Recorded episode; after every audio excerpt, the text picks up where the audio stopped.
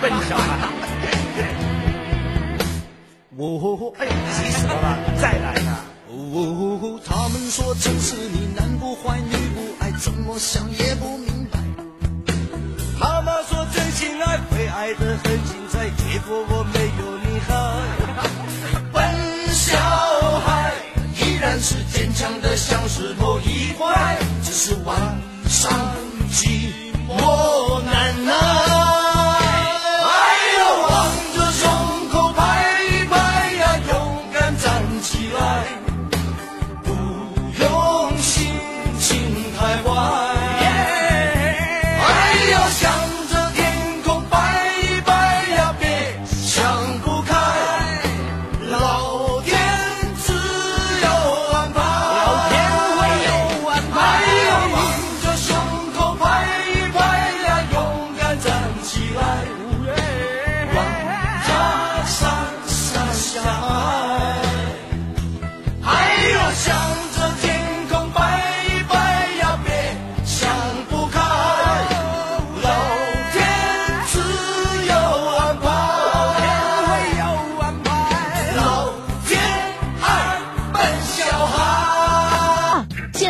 首付，即买即用。二零一五新口号：居住在东区，办公在凯利。六七五九四个七。孝敬父母，感恩心，常喝好酒。茅台国宾特推出“你喝酒我买单”，免费喝茅台国宾酒，喝酒返现金等活动，喝的越多送的越多哟，还不赶快行动！订酒热线：四零零零三七幺零九六。百宴菌菇拉面提醒您关注半点报时。传统拉面已吃了很多年，该换换口味了。百宴菌菇拉面，新式拉面，精选云南菌菇，到百宴吃菌菇拉面。郑州新闻综合广播，您即将收听到的是《今夜不寂寞》FM 九十八点六，郑州郑州在你耳边耳边。一九八五到二零一五，三十年来最不能错过的三天，三月二十七日至二十九日，美的空调三十周年巅峰聚会，优惠动身格，让利不记录。不要雾霾，只要深呼吸。亚新江南小镇六十万平米实景江南公园大盘，首付三万即享城市天然氧吧；四十六至一百二十五平米实景双气现房，六八零零五三个三五三个三。民企择民厂，事业更辉煌。百强民企整层客户的一致选择。金水路金融写字楼凯林 IFC 稀缺现楼压轴五级，恭候品鉴。六八八三零八八八。二零一五置业东区最强音，润城二期旗帜郡耀世登临，九十至一百四十多栋户型双重优惠认筹中，一期楼房一百四十平米千盘聚会。二零一五超点正东，错过再无。八六六七四个九。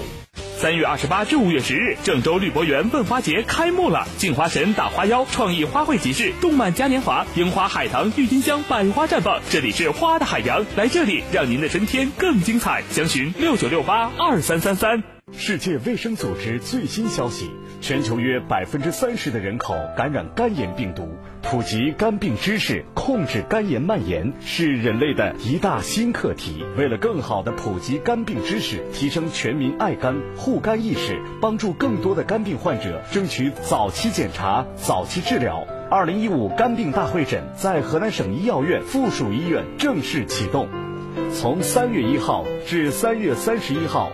免专家挂号费，免肝病化验费，免彩超检查费。肝病患者预约咨询电话是零三七幺六三五五八幺八八零三七幺六三五五八幺八八。河南省医药院附属医院是国家非营利性医院，省市医保定点单位。医院的地址是建设路与前进路交叉口。就诊预约电话：零三七幺六三五五八幺八八零三七幺六三五五八幺八八。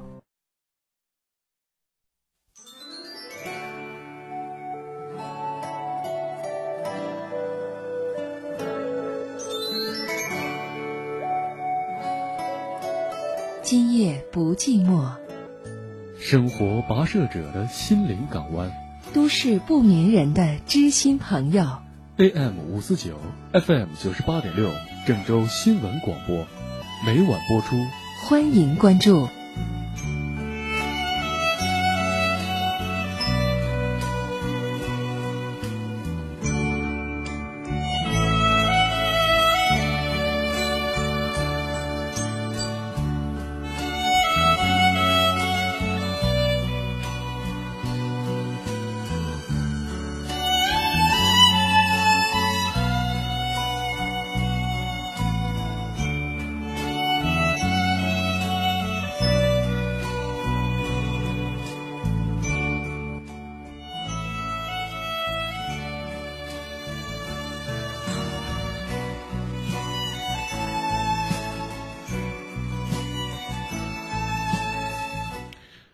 各位收音机前听众朋友，欢迎您在以下时间锁定电波，关注节目。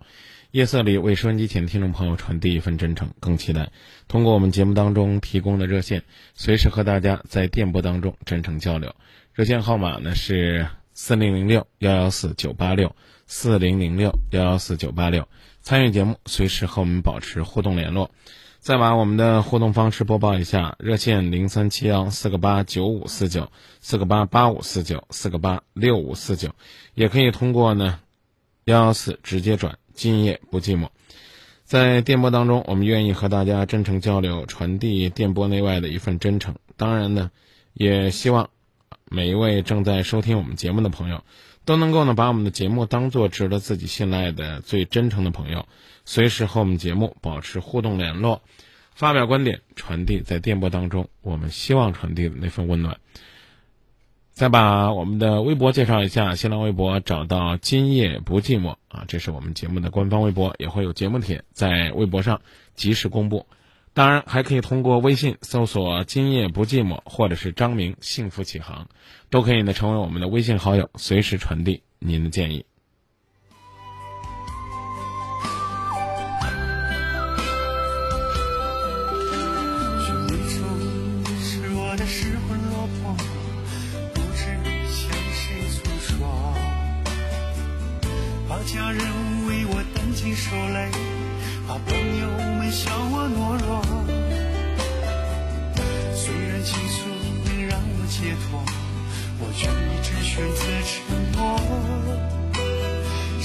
相信我能找回快乐，却总和幸福擦肩而过。为情所困，飞蛾扑火，谎言承诺谁能看破？伤过、痛过，才会深刻，不再问为什么。阴晴风雨，不再失落，爱与被爱不曾错过。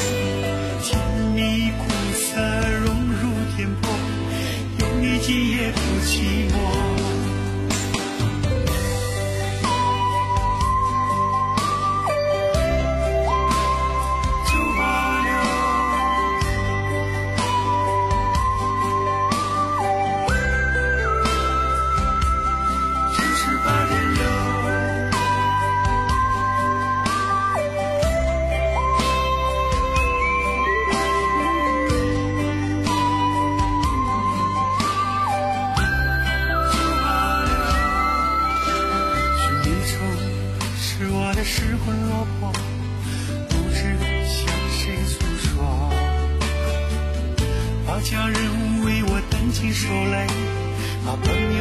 笑我懦弱，虽然倾诉能让我解脱，我却一直选择沉默。始终相信我能找回快乐，却总和幸福擦肩而过。为情所困，飞蛾扑火，谎言承诺，谁能看破？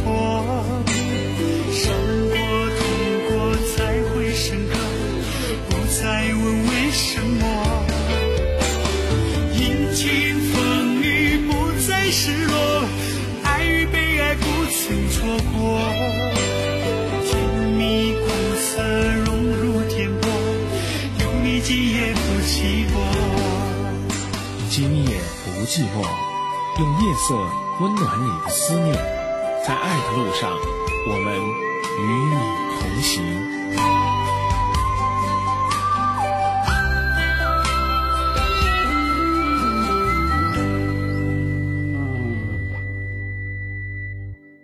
王姐，我想在东区买房，可不是太贵就是太远。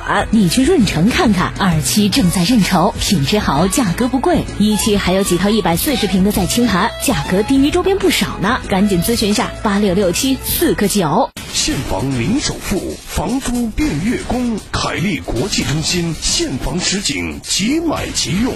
二零一五新口号：居住在东区，办公在凯利。六七五九四个七。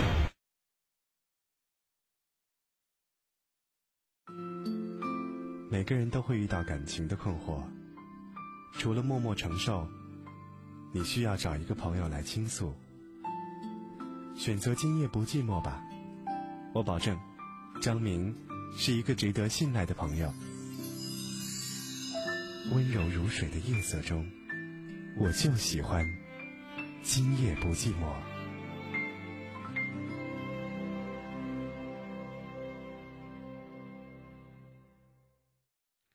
来接听热线，号码呢是四零零六幺幺四九八六四零零六幺幺四九八六，请进今晚第一位朋友，您好。你好，哎，你好张，明老师，你好，哎，我这个个人的感情问题，想请您给指点一下。嗯，一块儿商量。我这个结婚呢有七年了，今年四十了。结婚之后呢，我这个我老婆呢是大学的一个同学，啊，那个当时呢也是我三十三岁结的婚嘛。那时间呢是谈了个女朋友五年，五年呢后来分开了，意外原因分开了。分开了之后呢，家里催的也比较紧，自己呢也没有年龄也大了，也没有那个心思再再去谈朋友啊。后来就是同学说，哎，有个同学，这个女同学呢，婚姻呢短暂婚婚姻，她那个离婚了。结婚呢，上学时间呢接触少，但是给我的印象还还不错。后来呢，不在一个城市，我在南方就给他电话这个联系，联系感觉两个人还不错。回来之后呢，就很快就结婚了，前后有三个月左右的时间。后来结婚之后呢，两个人在一起呢，就逐步发现了，这个思想啊，处处不一样。也许生活环境、成长环境不一样嘛。就是不合拍儿，中间呢也是吵吵闹闹，这个多少次离婚也没离掉，没离掉的就这样过，但是一直了，两个人现在的就是处于那种很冷淡的，有点事儿的也懒得去说了，也不想吵了，但是感觉这种情况呢，这个更可怕。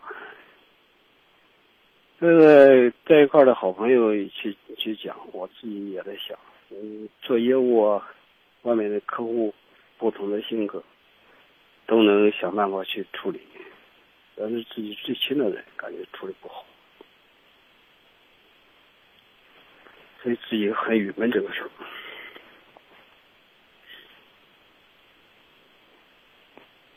啊，你接着说。哎。主要是哎呀，家里的一些琐事吧，或者是做事上的一些观点，就是说你给他说个啥的，他老是老是就是说不能够理解，老是跟你的想法不一样，为人处事啊。请举例为证。你比如这个，那我想做这个事儿扩大一些，啊，想多招几个人。他就反反对意见，嗯，哎，那你招招这些人能不能赚着钱啊？等等啊，你你觉你觉你觉得他说的不对吗？我感觉他是站在他的工作，他这个人呢性格属于比较认真、比较仔细的一个人。嗯，既然如此，为什么当我们成功的时候？不能去听一听别人泼来的冷水呢？也许跟在你身边那些鼓掌给你叫好的，不是真正爱你的人。那些关心你飞得累不累、飞得辛苦不辛苦、飞得风险大不大的人，才是你生活当中真正的朋友。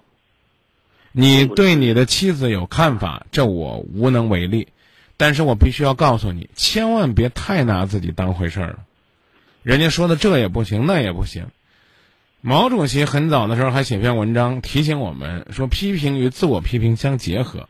有人批评你是一件幸福的事儿，叫有则改之，无则加勉。您能给我解释一下这八个字的意思吗？它是这么一个事儿的，这是其中的一个事事情啊。也就是说，我们的性格呢，感觉不合拍的，说不在一一起啊，说不在一起啊。那当然，我并没有说做很大的事儿，也就是说。自己呢，这么年也没有啥成功，到这岁数了也想再冲一冲，做点事儿。遇到这个感觉，这请请允许我，请允许我跟你泼个冷水。这么大岁数没有成功，你应该冲一冲，拼一拼，这是你的想法。你家里那个女人觉得这么大岁数了，别再冲了，别再拼了，稳稳当当的挺好。所以我还是那句话，你可以不听，但是没有必要呢。非得呢认为别人呢就是要跟你唱反调，就是愿意过苦日子，就是不愿意家里边有钱。那也许人家真的担心有钱了未必日子就像现在这样平淡。你就直接跟我说你的想法就行了。我明确的告诉你，我只是提醒你，千万不要把所有的问题都归结在对方身上。人得学会换位思考，因为你四十了，不是二十。如果你是一个二十岁的毛头小伙子，那我可能就不跟你说这个了。年轻人啊，朝气蓬勃啊，有很多事儿呢，好像都是这样的一种思考方式，不能说相对狭隘吧，起码呢，啊，也是比较自我。但此刻，你记得你是四十岁了，中国人讲四十而不惑，没事干呢，多反省反省自己，一定是一件幸福的事儿。反省不是打消自己去拼搏的念头，而是让自己走得更稳一些。所以我明确告诉你，你媳妇儿可能说的多了，说的你不开心，但，她讲的并没有错。别再提这个事儿了。想干嘛？想改变还是想换人？最好跟我说清楚。我感觉这样下去一辈子不是个办法，要改变。对。改变有两种办法，一种是改变现状，另外一种办法是换个人。换人是最利索的方式，一换肯定就变了，但是成本代价可能会比较大。有孩子吗？有孩子啊，孩子怎么办？七年来有感情吗？孩子肯定有感情啊，但是我我问的是你跟你媳妇儿有感情吗？七年了，现在感觉没有那种。很深的感情的，顶多说有点亲情吧。啊，有这个别用亲情来麻醉我，我不稀罕亲情。说没感情就是没感情，爱情这个东西一辈子都不能过时。如果说明确告诉我说我们没有爱情了，我们光剩亲情了，没有没有爱情啊，就沟通不了了，哪还有爱情？对对对，没有爱情。这种这种表达方式近乎于说我们没有爱情了，别用亲情麻醉自己啊。那你就找个合适的机会。呃，把财产呢做一个合理的了断和分配，和你的妻子去分手，在离婚之前想清楚，我想要找一个什么样的？因为你三十三结婚了，你还说你不是自己的意愿呢，我不知道四十的你能够找一个什么样的？你去努力啊！你要能，哎，首先别说你找到找不到，你先弄明白自己想找一个什么样的，我觉得你就算是一个明智的人了。想清楚，早分早点开始新的感情，同时最后再嘱咐一句：你想找一个那样的，以你现如今的状态、思维、素质、档次、水平，我用的这些词可能都比较直白，甚至难听。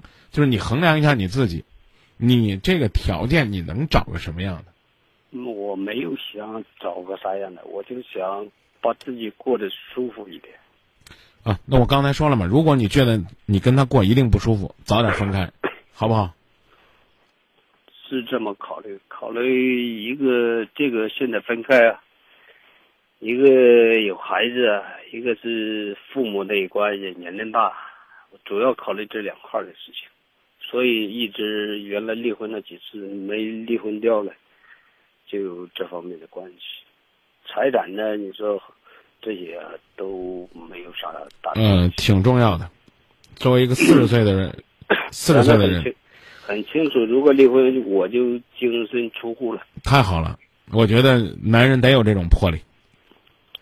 跟你的跟你的爱人谈一谈。我们呢，原来中间离婚一次了。其实我们这些，嗯，这这叫叫个什么呢？个个人之间的协议就打好了。嗯。房子都归他，孩子他要愿意带就带，不愿意带我。嗯，那孩子没商量好，就算没打好，赶紧打好协议，然后呢，给双方留半年的时间，冷静思考。半年之后可以办手续，该分开分开，这没问题。为了让你们两个已经老大不小，而且你媳妇儿是结过一次婚，你呢起码是人到中年，啊，你们都在思考思考，你们究竟想要什么样的生活？想好了之后，我刚说了就可以分开，没问题，但是一定是想好。一个人他要啥嘞，我在考虑这些事情。那你想要什么？你想要什么样的生活？这个你要考虑清楚。难道说这一辈子？就必须这样，为了责任，为了家庭，为了没有人呢，没有人要求你在这儿受罪啊！我没要求你受罪啊！我我跟你说让你在这儿忍了吗？我说了吗？您不您您不能乱吐槽啊！我有没有跟您说让您捏着鼻子过？我我我没说吧？您先回答我，我有没有说？我是我是他。我想问您，我有没有说让您在这捏着鼻子忍？有没有说？没有说你说的，我是说我的想法，我的思想在考虑这个问题。呃，让我说完啊！如果我没有给你这方面的建议，就希望你认真听我跟你说了什么。我说的是离婚协议签好，然后过半年再去离。这半年里边呢，自己去衡量一下，是和他培养感情、寻找感觉更容易，还是换一个人去重新的找一个有感觉的人更容易？你自己给自己留半年的时间去决定，但是呢，如果协议呢都准备差不多了，就早点签，早点签代表了自己的一种坚决，越坚决可能越能够代表一种态度，但是呢，签完之后放在那儿，先别去换离婚证，过半年再去换，我讲的够明白了吧？明白，能理解。那就这啊。好，谢谢。不客气。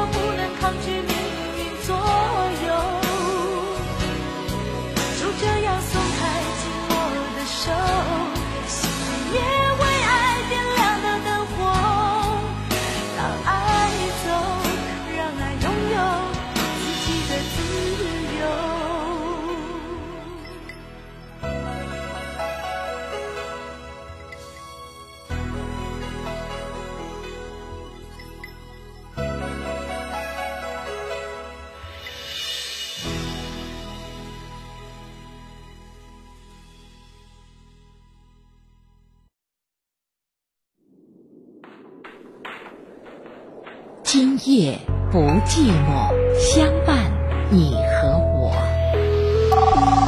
喂，你好，张明老师。主持人张明，您好。是张老师吧？我是您的朋友张明，您请讲。哎，张明老师你好。主持人张明您好，您讲。欢乐和烦恼，我们一起度过。美满幸福暖心窝。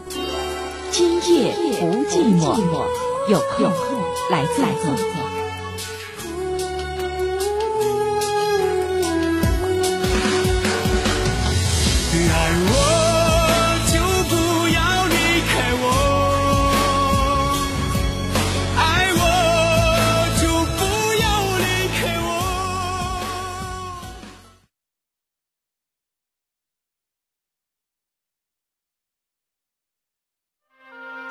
新闻综合广播，FM 九八点六，AM 五四九，郑州，在你耳边。You're listening to 郑州 News Radio.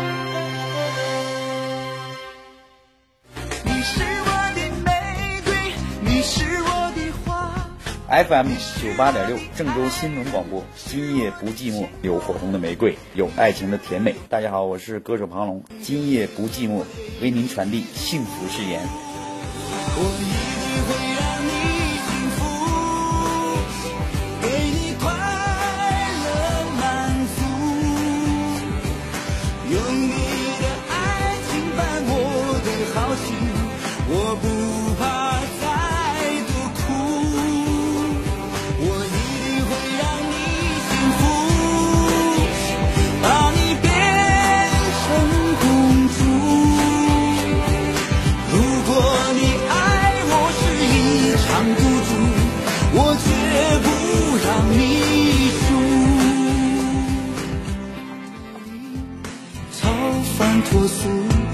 很少买过漂亮衣服。生活的苦，你从不在乎，总给我微笑把我鼓舞。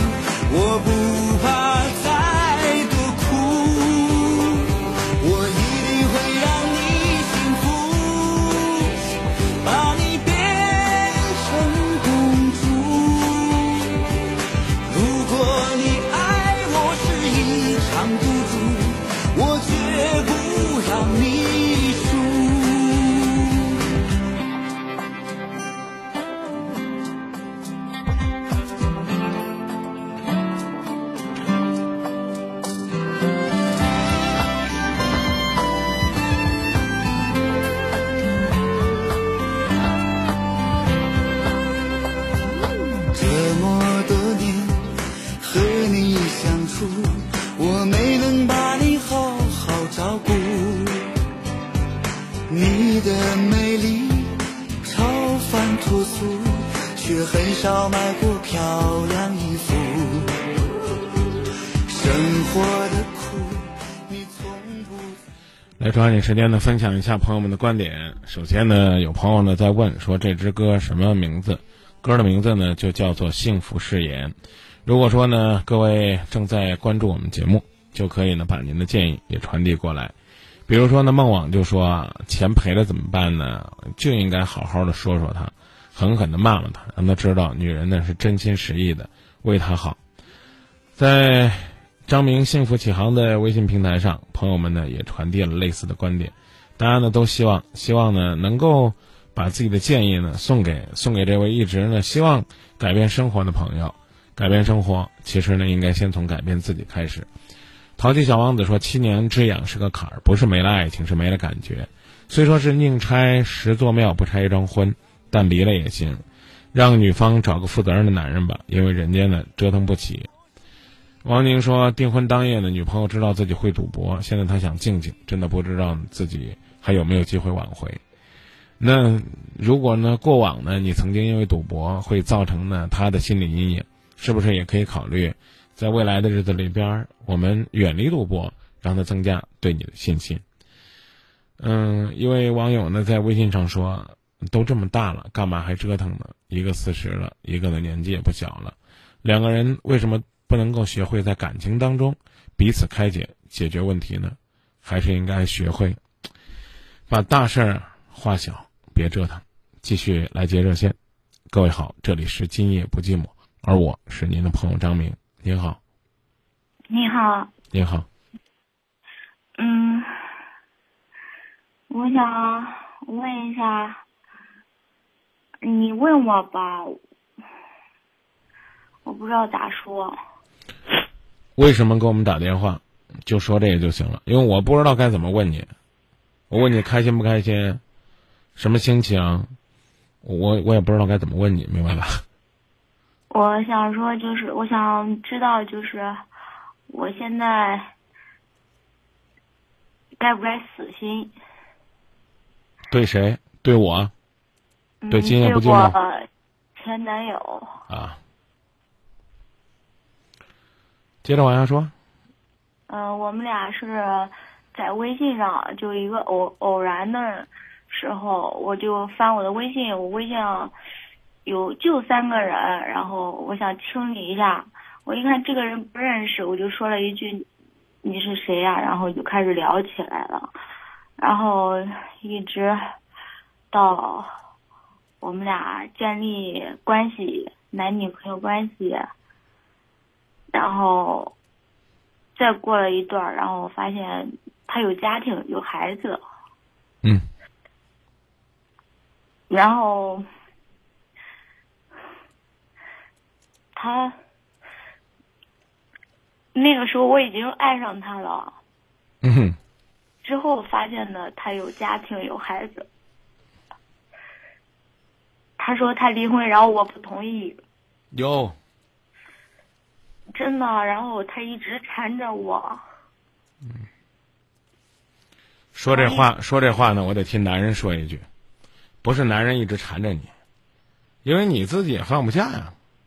是我是自己放不下，我承认。啊，那就别怪男人缠着你。这世界上总是这样的，苍蝇不叮没缝的蛋，一个巴掌拍不响。接着往下说就行了。责任呢不能交给男人扛，当然呢，也不应该由你自己背，这就是现实。谁都别说谁。往往上说吧。然后他一他不是买房子嘛，然后借了我的钱，哎呦，我借了，然后啊后来又说他家人生病了用钱，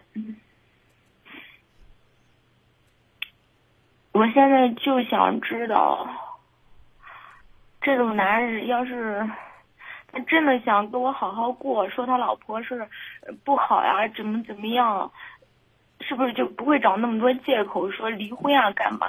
可多可多借口。已婚男人绝不会跟一个女人在外边好好过，他自己有婚姻他都过不好，他会跟你好好过。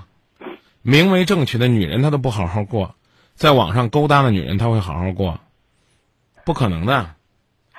我不敢说，我不敢说一个都没有，十万个里边没有一个，能能有一个吧？你要觉得你说那张明，我就信我是那十万分之一，随你。没有，其实我已经接受，就是已经就是想跟他分手，已经分了。然后我就是心里可难受，他为啥这样？他要是之前跟我说明白了，我就不会这样了。嗯，我没跟你说明白，然后呢，你发现你受伤了，你还要在这儿吗？给你举一个例子啊，你呢，如果未婚，就好像呢一双新鞋，连路都没有走过，然后呢，这男人呢办了这件事儿，就是勾引了一个未婚的女子，就好比呢它是一条坏狗狗，狗狗啊。然后呢，他在你散步的路上，悄悄的拉了一坨狗屎，然后呢，还没告诉你，你不小心踩上了，回家刷鞋就行了呗，你非得抱着那个狗，然后又喂它火腿肠，又喂它方便面，还给它买骨头买肉，啊，然后哄得他摇头摆尾的，你就想问他，你为什么要在这条路上拉屎啊？你为什么拉了屎要让我踩上啊？啊，你怎么这么坏啊？怪没意思的，嗯，是啊，跟你有关系吗？听起来你是挺无辜、挺可怜的，因为呢，呃，是他拉了一坨狗屎，你不小心踩上了，就这样吧。他在外边找女人，你不小心撞上了，他撞上了你就走呗，你回家呗，起码你离这坨屎远一点。你还要指着那坨屎兴师问罪，装的跟自己有多么神圣、多么无辜一样，你不觉得你是自己在恶心自己吗？我没有啊，当时我就觉得微信上认识，吃个饭、打个游戏还可以。然后如果谈男女朋友的话，就是奔着结婚去的。哎呀，啊，而且刚开始谈的时候，我就跟他说了，我说我是奔着结婚去的。你要是不是这样的，你就千万别别招惹我。我只能告诉你，只有你这样的傻呆呆的认为微信上随便认识个男的都可以跟人谈结婚。你们交往多久了呀？一年了吧？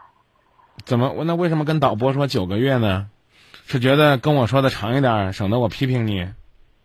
不是，九个零，马上就不算就是认识的那几个月，嗯没有建立关系的时候，嗯就一年了。啊，你们建立的是什么关系？什么时候有了两性关系？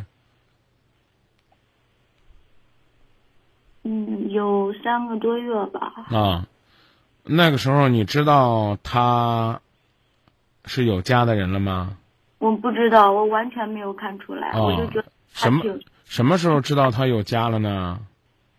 就是我们建立关系还没有半个月呢。建立什么关系？就是确定恋爱吗？对，啊，是什么时候确定恋爱的呢？是去年几月夏天的时候。对呀、去年夏天确定恋爱，你就知道他有家了。然后呢，三个月前你们两个才发生性关系，那不是你心甘情愿吗？一句“哎呀，我爱上他了，无法自拔，无法自拔”是你，可是你不往外拔，你还往里边跳，你能怪谁呢？现在你啊，没有是啥意思？啥啥没有？他一直说他家人，然后跟他分居，然后一直分居，然后自从结了婚，他家人一直分居，他缺少性生活，缺少女人，就是你跟他上床同居的理由。不想把你说的怪无耻的、怪可怜的，你还非得自己给自己脸上抹这臭狗屎。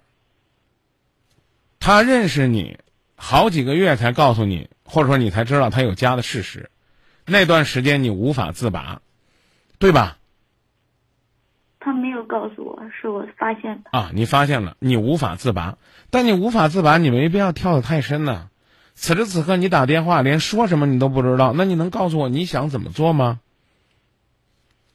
我想说他，我想问一下，他是不是纯粹的骗我？就根本没有。是，就是找个妞耍的，听懂了吗？啊，听懂了吗？就是找个女的耍的，不是不是认真的，因为他有家，他出来找女人根本就不是认真的，而且从开头都一直在隐瞒，是被你发现了，还依然的不依不饶，还继续纠缠你，这还需要再问我吗？我现在认真的告诉你，他从一开始就是找个人玩玩的。嗯，知道了，谢谢老师。我关心的是你将来怎么走，想怎么办？不知道，不想跟他有任何瓜葛。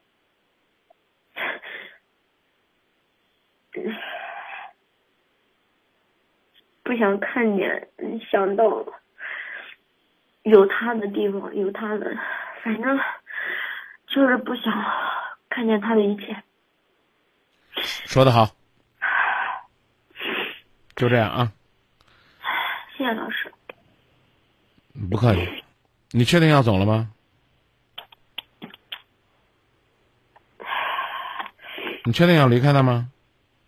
我想再听你说一遍。你确定可以很坚强的自己过日子，不再被这个男人诱惑和纠缠吗？你确定你不会主动去挑逗他吗？你确定吗？我确定。一路好走。老师，我想再听一遍你说那个，说一遍，他是一直在骗我。有录音，下蜻蜓可以听回放，不用我再重复了。那些话需要你一次一次在心底强化，要不然的话，你得花钱雇我。什么时候一想他，我就得跟你说，是不是？怪麻烦的。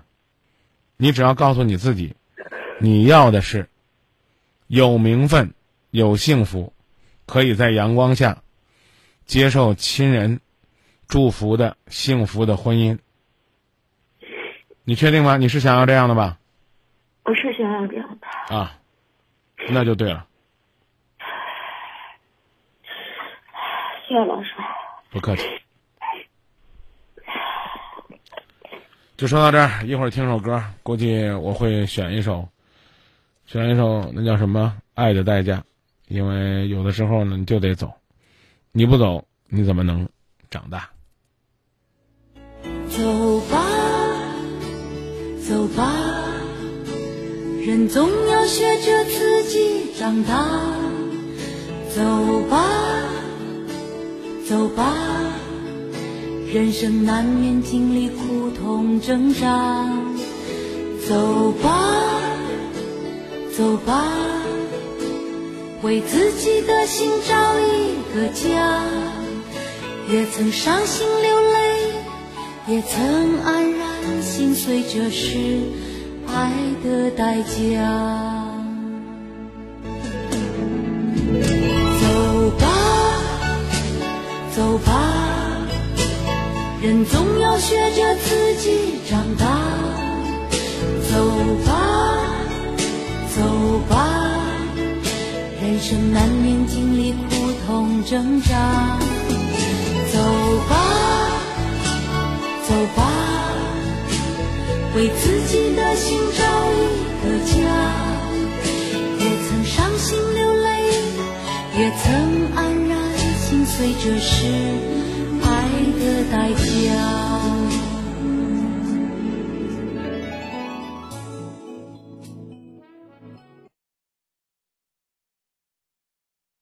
美的儿童星变频空调，国内首台专为宝宝设计的空调，独创小天使智能守护，宝宝睡眠更健康。要给就给最好的。买写字楼租办公室，看看凯利国际再决定。六星大堂现房销售，仅剩三层，即买即用。二零一五新口号：生活在东区，办公在凯利。六七五九七七七七。孝敬父母，感恩心，常喝好酒。茅台国宾特推出“你喝酒，我买单”，免费喝茅台国宾酒，喝酒返现金等活动，喝的越多，送的越多哟！还不赶快行动！订酒热线：四零零零三七幺零九六。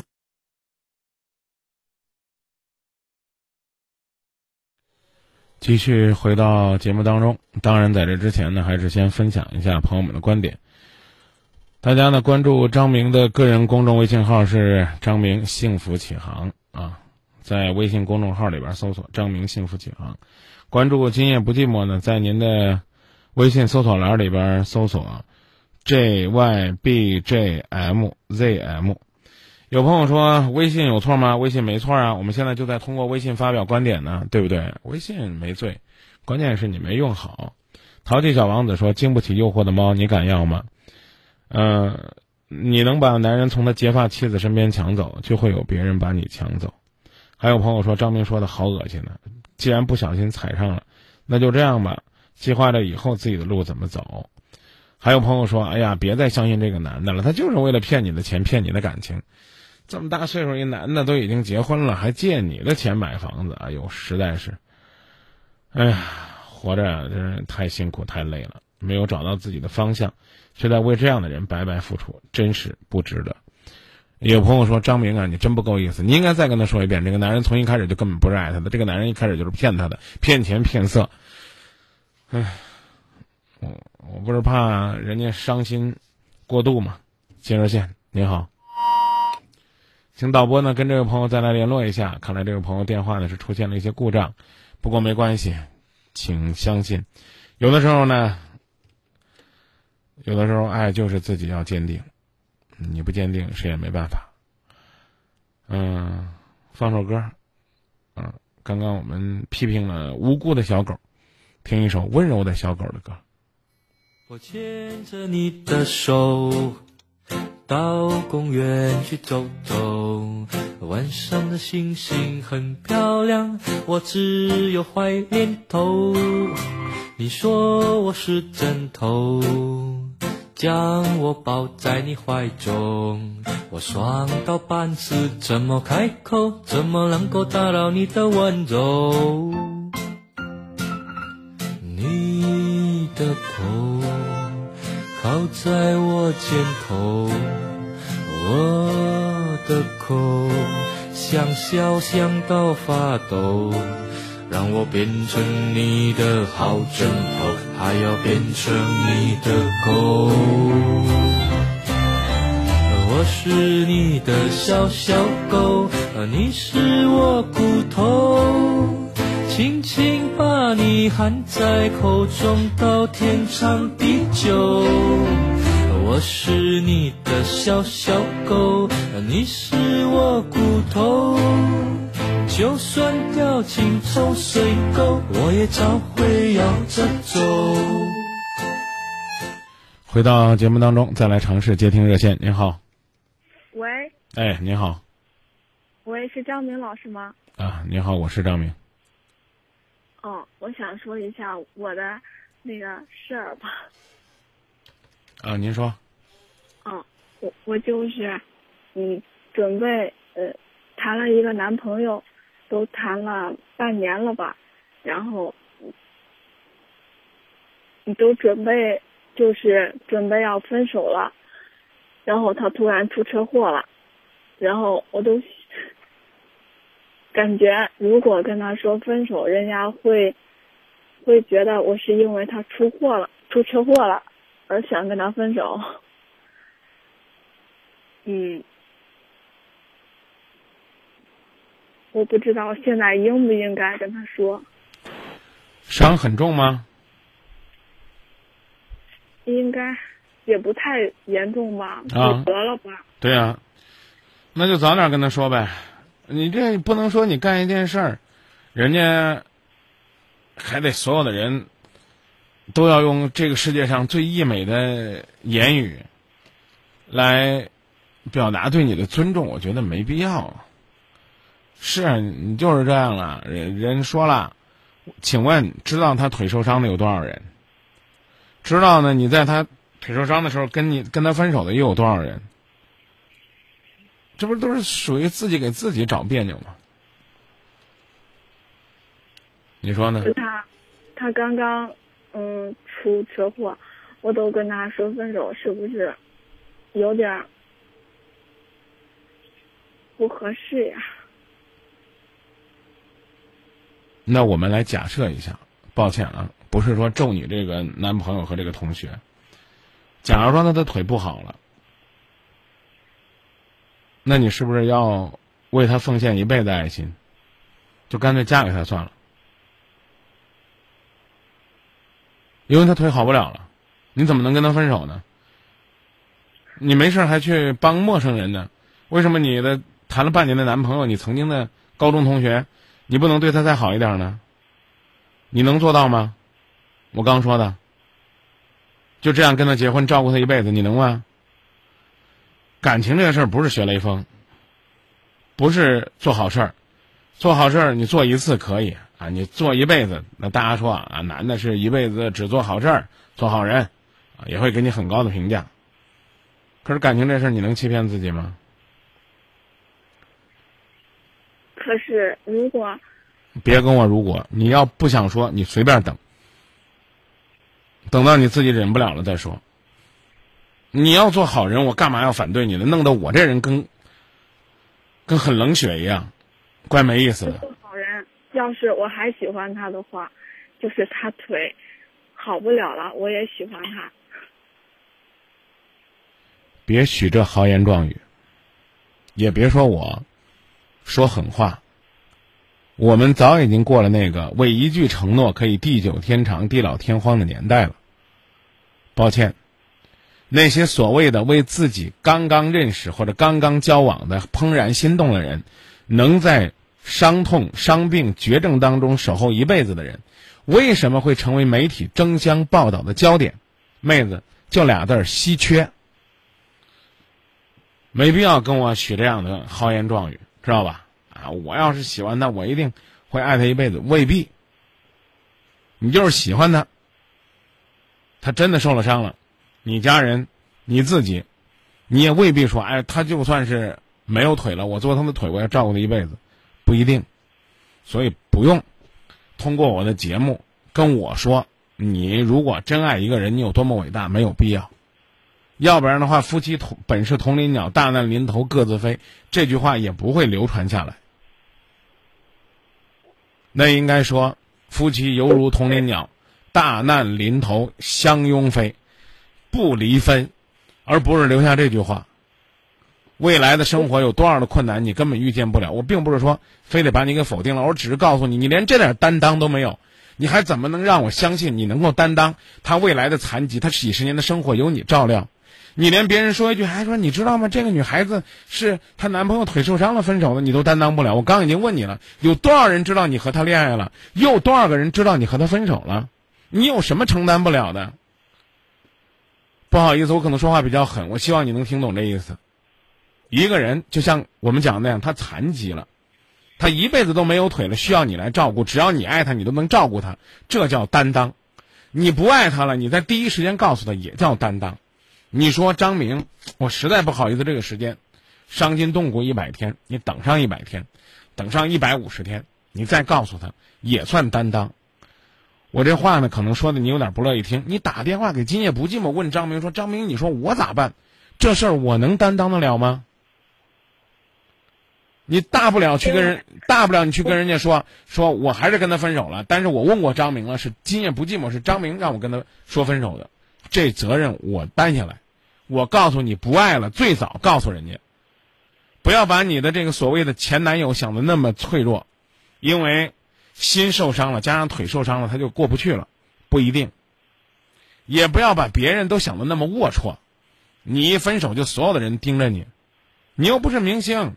天天都有狗仔队，你的感情生活都写在娱乐版头条，就连汪峰老师还不一定能上头条呢。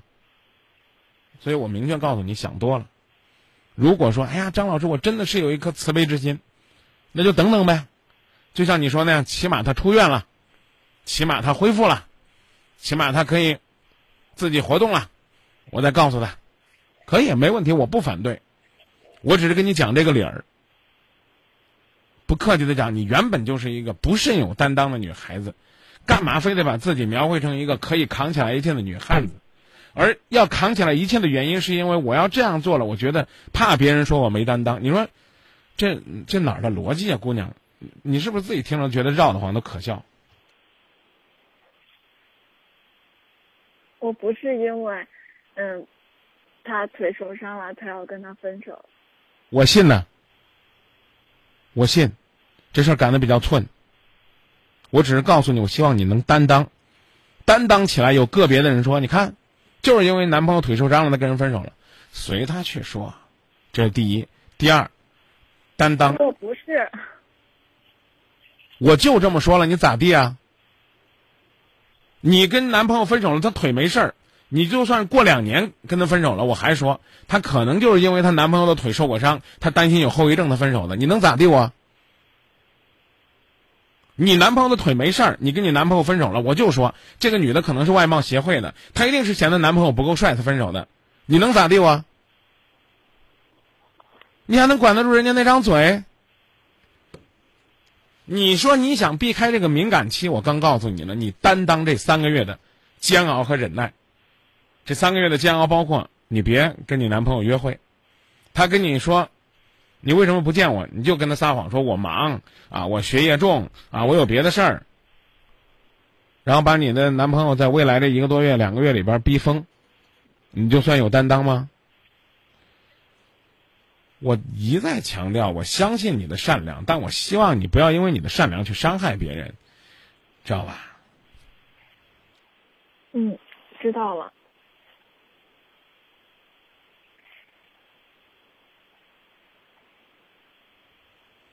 你不担心的，其实还是两个字嘛？说的难听点叫面子。我要跟他提出分手了，他要这么看我怎么办？别人要怎么看我怎么办？管他怎么看呢？分手是你自己的事儿。你要是跟他继续不分手，我问你，你要不要去医院照顾他？你回答我。我应该去。啊，你如果说不跟他分手，你要不要去医院照顾他？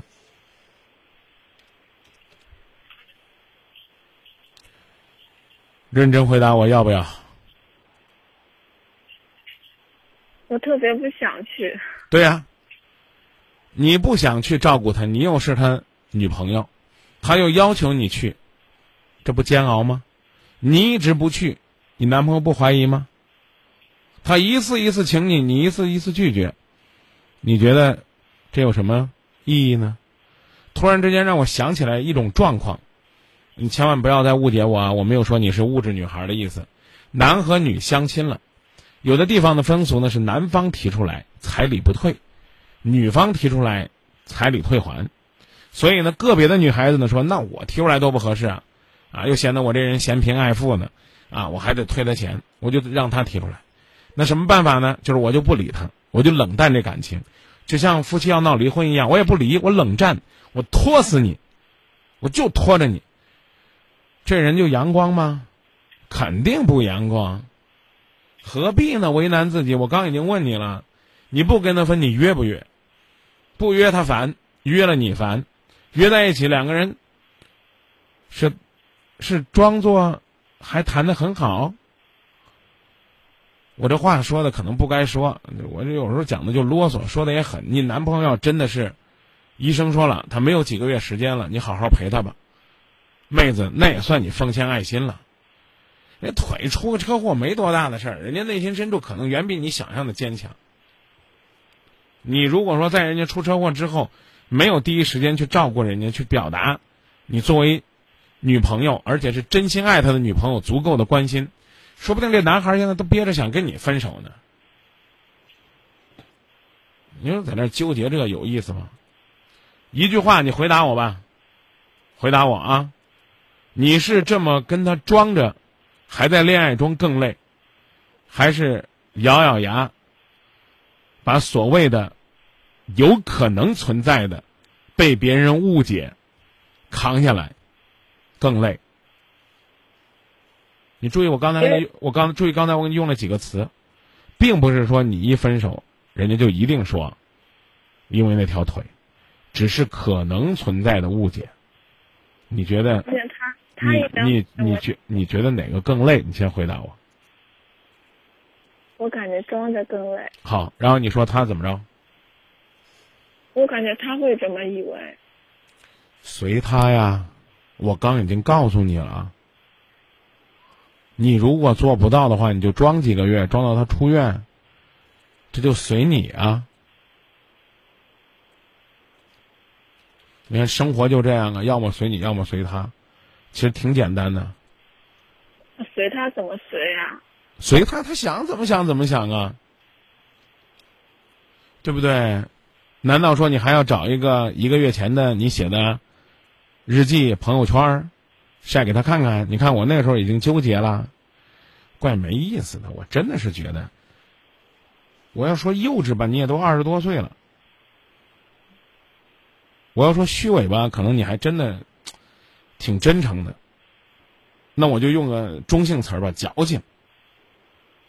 随你咋想，我刚已经告诉你了，无论你什么原因分手，对一个爱你的人来讲都是一种伤害。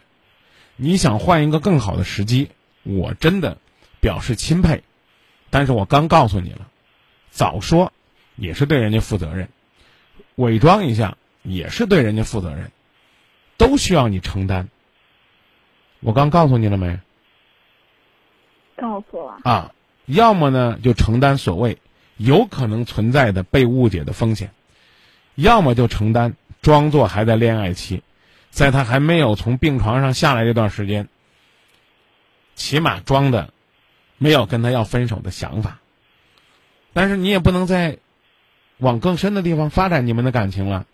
一是万一发展不好，你爱上他怎么办？二是呢，万一呢你控制不好，他以为你还很爱他怎么办？当然，你说分的时候他会更受伤啊。所以这两个结果都需要你去选择。那我要去看看他吗？我刚已经告诉你了，你自己定。两害相权取其轻，你考虑清楚，你该怎么做？你再决定要不要看他，是看他伪装下去，还是看他把真相告诉他？看他不是那么简单的。如果你已经很长时间没看他了，那我就告诉你，就别装着再去看他。差不多了吧，妹子，就这点事儿兜了这么长时间的圈子了。嗯，我知道了。那就这，那这样吧，谢谢张明老师。不客气，记住啊。还没说完的那句话，不过他已经说完感谢了，是吧？我这这谈恋爱首先是自己舒服啊，如果你谈一场恋爱自己都不舒服，那还不如一个人过呢。一个人的世界挺精彩的。百宴菌菇拉面提醒您关注半点报时。传统拉面已吃了很多年，该换换口味了。百宴菌菇拉面，新式拉面，精选云南菌菇，到百宴吃菌菇拉面。世界卫生组织最新消息：全球约百分之三十的人口感染肝炎病毒。普及肝病知识，控制肝炎蔓延，是人类的一大新课题。为了更好的普及肝病知识，提升全民爱肝护肝意识，帮助更多的肝病患者争取早期检查、早期治疗。二零一五肝病大会诊在河南省医药院附属医院正式启动，从三月一号至三月三十一号。免专家挂号费，免肝病化验费，免彩超检查费。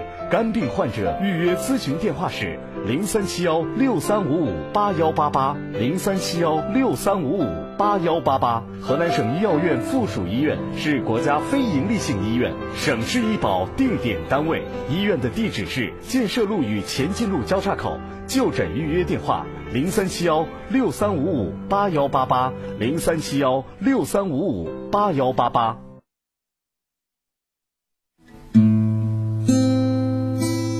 多人喜欢今夜不寂寞，那我也会发火，是因为他坦率犀利。这血浓于水的亲情，他怎么？每周我们在电波里用温柔陪伴您的心灵之旅，听今夜不寂寞，听中原夜空最真诚的声音。我不敢张开脆弱的翅膀，飞过那条星星的河。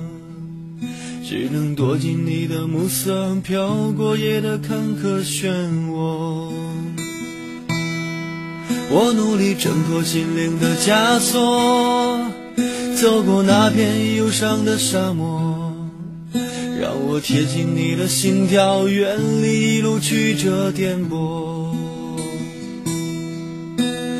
漫长的夜，孤单跋涉。朋友别怕，我会陪你度过漫长的路，寒冷的风。朋友别怕，我们彼此温暖着。曾经为情所困，伤过痛过，曾经谎言承诺无法看破。有我在，今夜不寂寞。曾经依然沉迷，飞蛾扑火，选择爱与不爱，不再错过。有我在，今夜不寂寞。曾经为情所困，伤过痛过，曾经谎言承诺无法看破。有我在，今夜不寂寞。曾经依然沉迷，飞蛾扑火，选择爱与不爱，不再错过。有我在，今夜不寂寞。我努力挣脱心灵的枷锁，走过那片忧伤的沙漠。让我贴近你的心跳远离一路曲折颠簸。漫长的夜孤单跋涉朋友别怕我会陪你度过。漫长的路寒冷的风欢迎继续回到节目当中，抓紧时间跟大家分享一下朋友们的观点和建议。各位正在关注的依然是《今夜不寂寞》节目。张明说：“今夜不寂寞的歌是谁唱的？这个版本呢是天华唱的。”还有朋友说张明刚才这个热线接的太长了。当然也有朋友说年轻人可能有些事儿总是想不明白，事情真的没那么复杂啊。当然也有朋友说说最好还是先别说，等等再说。嗯，有朋友说他哭的都那么惨了，你不能说点委婉的吗？有点伤人了。我估计这应该是外地的朋友啊，听的我们听的我们延时版的节目。今天好像没人哭啊，啊，好吧，嗯，继续呢，回到节目当中，各位正在关注的依然是郑州新闻综合广播《今夜不寂寞》节目，锁定电波收听节目，还可以呢下载蜻蜓 FM 客户端，然后呢在客户端里边呢收听我们节目，嗯，这样的话呢，无论您身在何方，只要有网络，都可以呢听到郑州电台《今夜不寂寞》节目的声音。嗯，一位朋友问的说：“张明，我是不是已经加入今夜不寂寞了？我可以和你交流了吗？”我确定可以了，你的信息我已经能看到了。嗯，好吧，继续来回到节目当中啊。除了分享朋友们的观点，当然了，还可以呢通过热线的方式和大家进行交流。热线号码播报一下：四零零六幺幺四九八六，四零零六幺幺四九八六。有朋友说：“哎呀，张明，这是个什么歌啊？就刚才唱《今夜不寂寞》，唱《今夜不寂寞》的当然是《今夜不寂寞》的歌了，是不是？啊，嗯，有朋友说呢，每个热线都挺累的，不是说两句就能够轻易解决的。嗯，女孩子呢，只是纠结而已，只是不想好聚好散，不想让彼此那么痛苦。素质谈心说，二十三岁，也许你没有能力去承担这个责任，放手是不错的选择，好好工作，好好学习。”学会善解人意，学会温柔就行了。当然了，也有朋友说呢，我不认为这个姑娘呢很矫情，我反而认为呢她很重情，因为这世界上薄情的人太多了，反而呢应该值得珍惜。呃，你的红尘，我的梦，就说说我们那儿呢就是那样的风俗，相亲之后，男方说分手，女方就不退彩礼，女方提出的就必须要退了，所以确确实实有人为了钱在这纠结。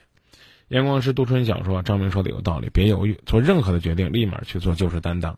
无论你是立马分手还是再等等，都别纠结。越纠结，你担心的事儿就会越早的发生。”呃，另外一位朋友呢，跟开玩笑说：“哎呀，好多事儿都赶一块了。那时候我跟他分手的时候，正赶上他剃了个光头，所有人都说我就是因为他剃光头才分手的。当时也是很心累，不过随他们去吧，要分手咱就快点。”何必呢？何必彼此耽误着呢？嗯，一百七十公里之外说，不光爱要代价，啊，他用了一个词儿叫装慈悲，那我们就不说装吧，就说慈悲吧，啊，你就算是慈悲，有的时候呢，你也要付出代价，这确实没有办法，除非呢你自己已经想清楚了，你愿意调整，那可能呢才会有机会，要不然的话，只能折腾。只能折腾，折腾来折腾去，伤痕累累，最后呢还是分开。这也许呢是我们不愿意看到的现实。热线四零零六幺幺四九八六四零零六幺幺四九八六，稍后继续接听热线。这里是郑州新闻综合广播《今夜不寂寞》节目，我是张明。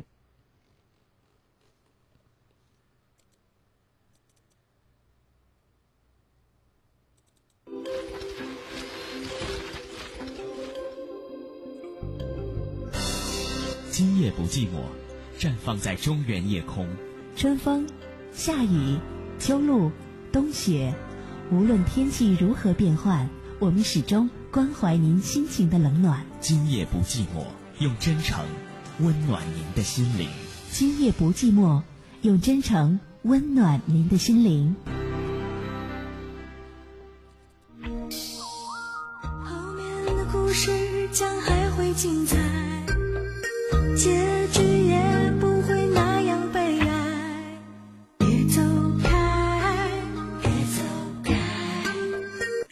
时候人需要耐心等待。请静静度过每段空白。就像那电台小姐轻轻在说，这是广告时间，但是请别走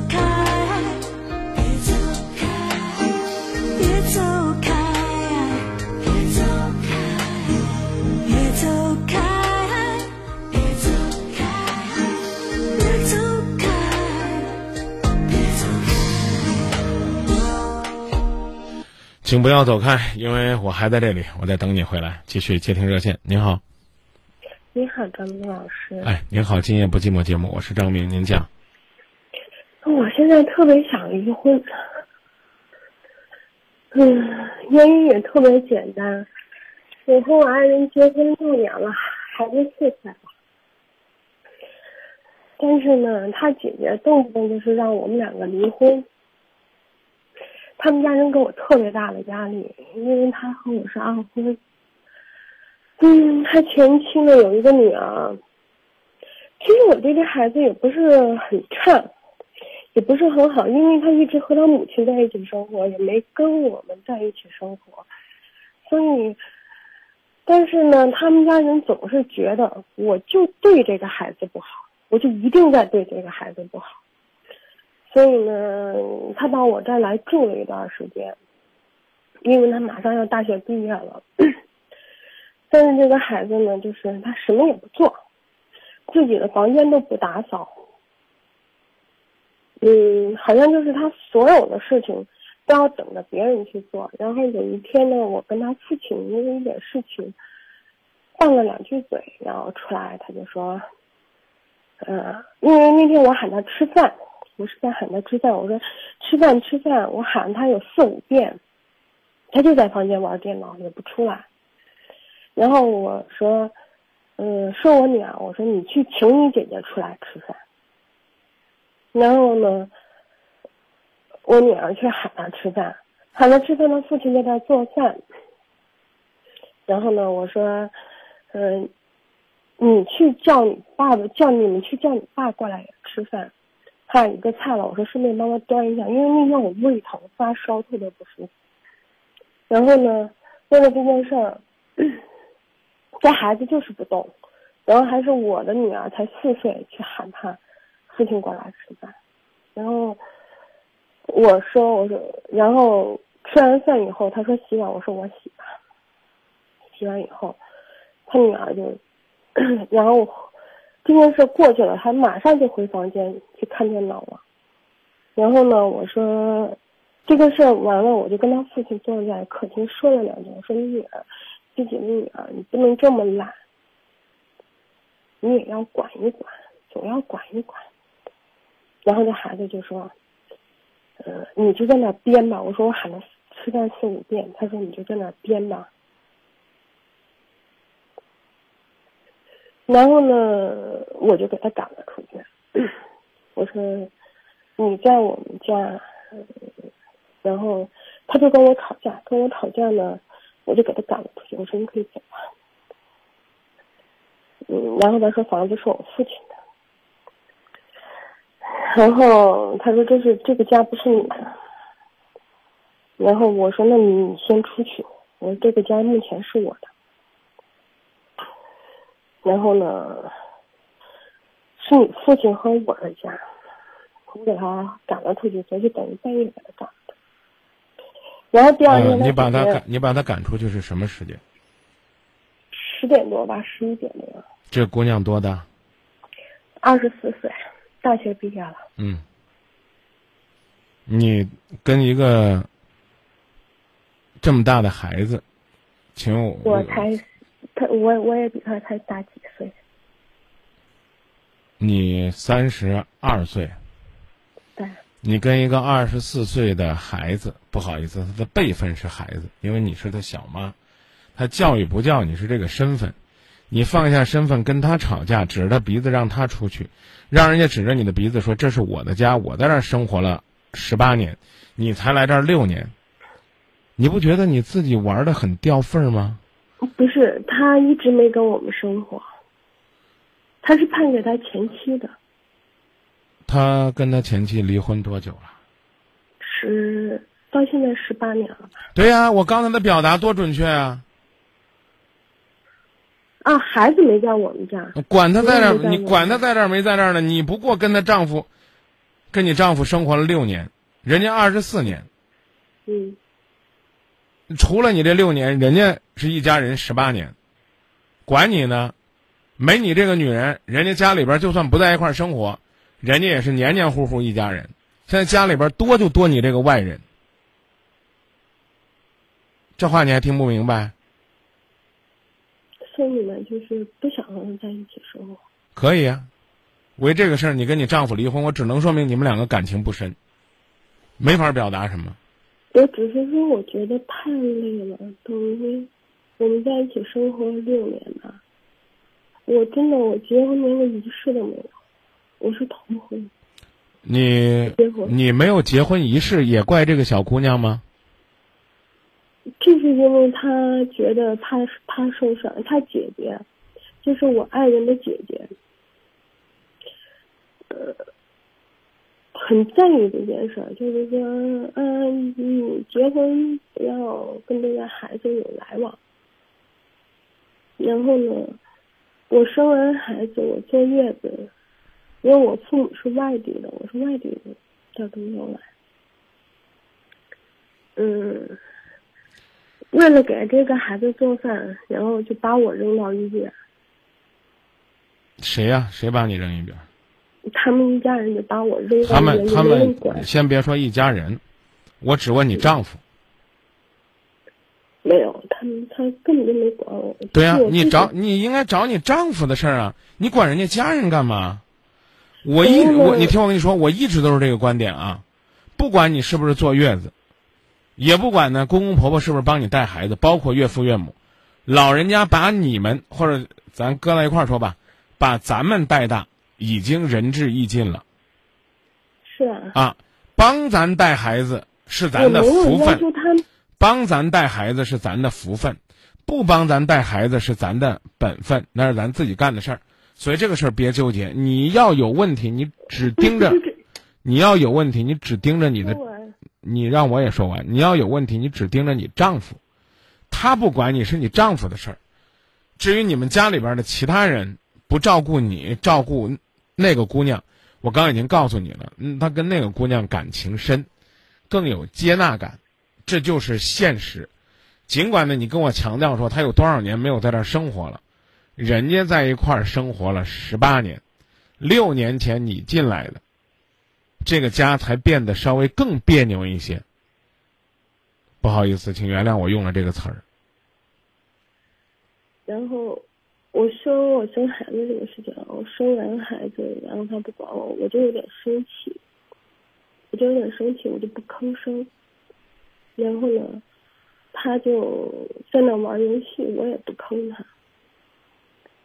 然后呢，呃，他姐姐就是因为我对花粉过敏，过敏很厉害，就是说我有人送花粉，就送了一大束花来这个病房，然后我就一直咳嗽，然后就撑着这个，因为剖腹产那个刀口是很疼的，然后我说我回家吧，你说的这个事儿，已经和嗯就是已经和这个姑娘到你们家吃饭没关系了吧？没有了，就是啊我觉得我这个男人我和他没法往下生活，对，哎，我觉得这句话是你到目前为止，我认为我听的最清晰、表达最准确的一句话。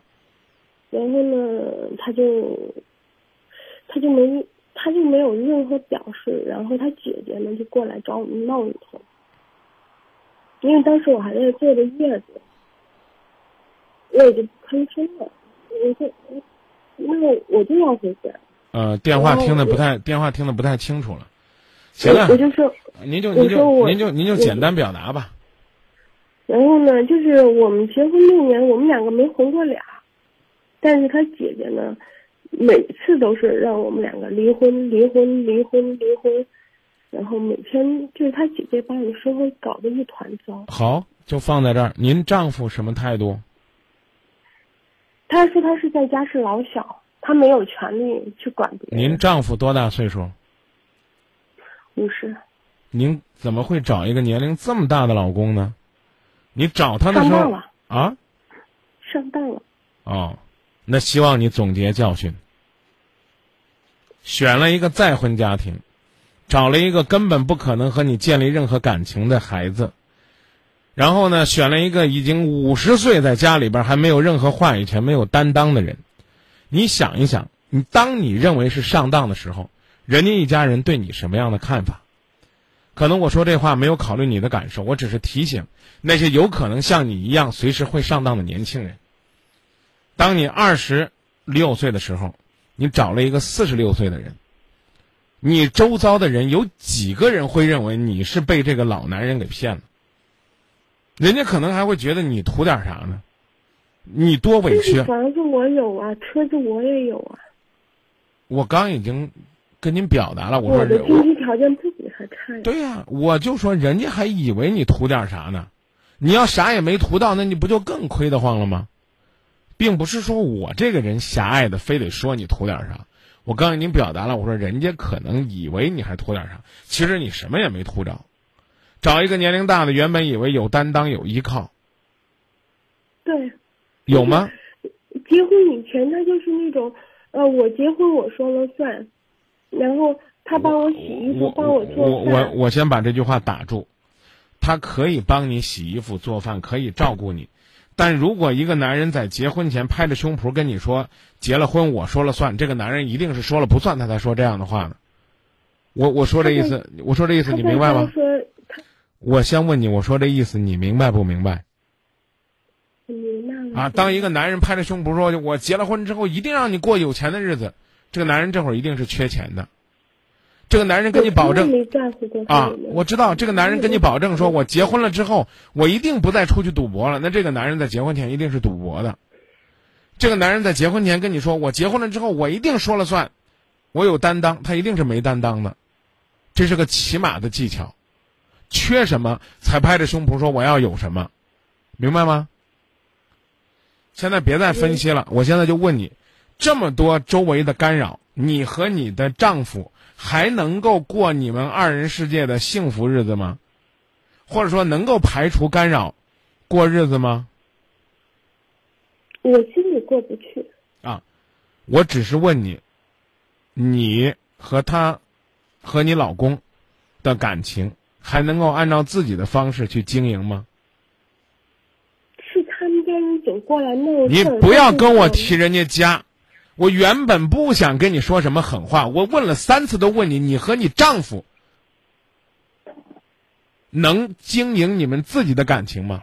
在不受干扰的情况下，如果你们两个让我说完，如果你们如果你们两个自己都不愿意经营了，就不要再去埋怨周遭的干扰了。这种抱怨，这种抱怨时间长了，就变成了一种怨恨，一种怨气。年纪轻轻的当怨妇，还不如早点离婚呢。然后你先要告诉我，你们俩有没有这个意愿？首先想，哎，我们怎么样把我们日子过好？我们排除外界的干扰，有这个想法，我们来研究怎么样，哎，让这个干扰小一点。要没有这个想法，直接就可以考虑怎么分手了。这一点很重要，你可以说话了。他很想再继续生活，因为我们孩子才四岁。嗯，但是我不，我觉得我绝望了，我觉得我忍了六年，忍够了。那您就按照您的选择决定您将来的路吧。我觉得我很累，很累，很累。那太累了，因为因为您刚刚这三个字儿上当了，都一下子雷到我了。那个女儿您一天都没养，她再没有教养跟你没有关系，您也没有必要呢跟她去但是我们每年给他很多钱啊，我们每年都上大学，嗯，然后嗯，学费、生活费都是我们出的，这，很多都是我出的。你你出了我就得怎么着你吗？这是第一，第二一个不闹别扭的时候不是也马马虎虎吗？为什么非要用这样的方式彼此伤害呢？连你你你先，我们先不讨论这个女孩子跟你说了什么，你控诉的罪状不外乎是叫吃饭不出来，然后你女儿多大？我女儿四岁，您叫一个四岁的孩子说去求你姐姐出来，我个人认为这一个字儿就叫找事儿。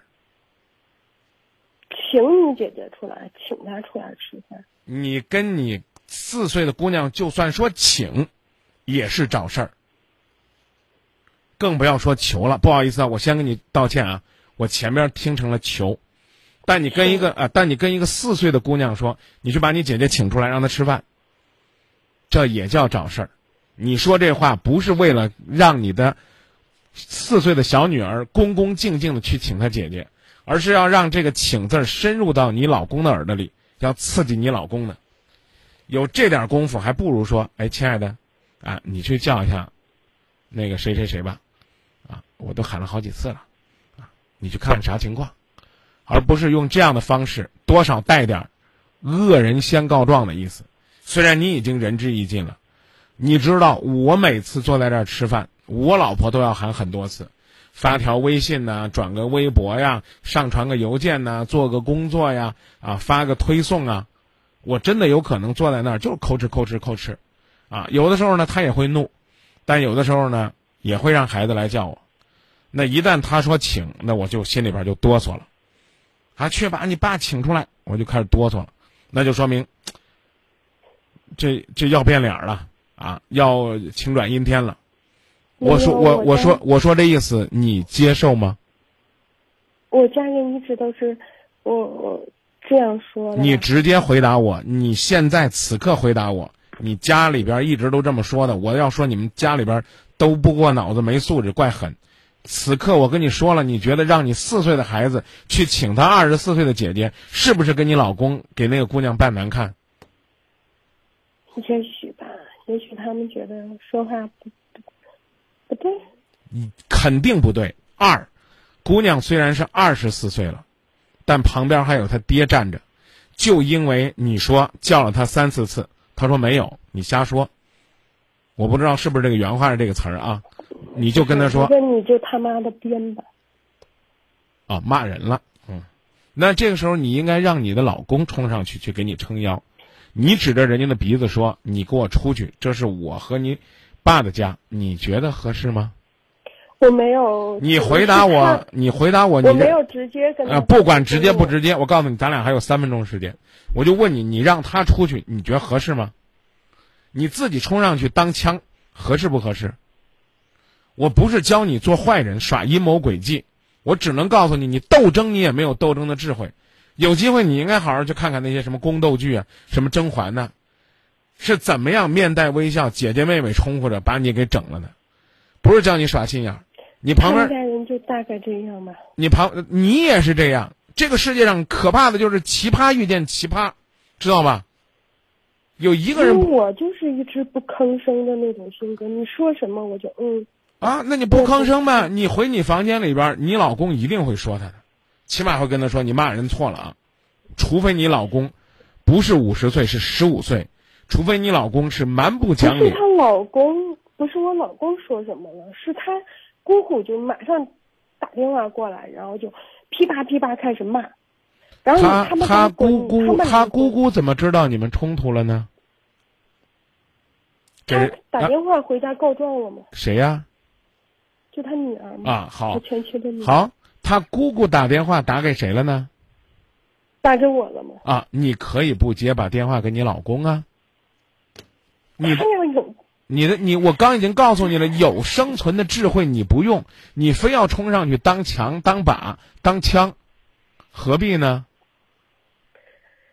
唉，所以你听我跟你讲清楚。离婚的原因很简单，就是因为。他在我的世界里从来没有像过一个男人一样。对呀，所以我刚已经告诉你了，你可以离婚，你也可以用这样的理由离婚。但是张明在你这么委屈的情况下，还跟你说这么难听的话，就是告诉你，你要学会做一个女人，做一个智慧的女人。你缺少生活的智慧，你总是觉得自己三十二岁黄花闺女嫁到你家，你应该给我什么？你们家里边人给我东西太差了，那这可能会导致你心里边本身就不舒服。他们家人又的的确确给了你一个非常恶劣的环境，而你，我刚才说了，又太不善于斗争了。你你三十你三十二岁是你的年纪，但是你要看你的辈分。你跟着一个孩子在那上蹦下跳的，两个人理论这个男人到底是谁的，这个家是谁的？我特别害怕你拉着你老公说：“你说，你今天到底让谁走？”你老公要指着你说：“那你走吧。”他是个孩子，我不放心，我不知道你会作何感想。你假设一下这个场景，你跟你老公说让他出去，你就他的女儿指着你的鼻子说：“爸，让他出去。”这个男人该怎么做？房子是我的呀，不管是谁的，这只是一个家而已。我说，假如有这样的场景，那你你又很彪悍的说了一句：“房子是我的呀，我有资格让他俩都出去。”所以我就说嘛，女人不会示弱，你就呃捂着脸回房间呗，哭你的呗。你不想哭，你就回房间里边静你的。你说我不跟你们说了，你让你丈夫去处理呗。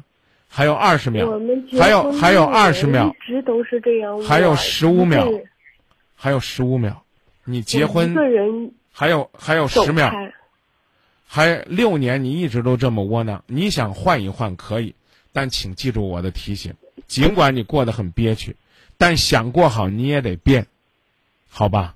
就建议到这儿，行不行？啊，变的第一步可以是离婚。但也应该是自己的调整。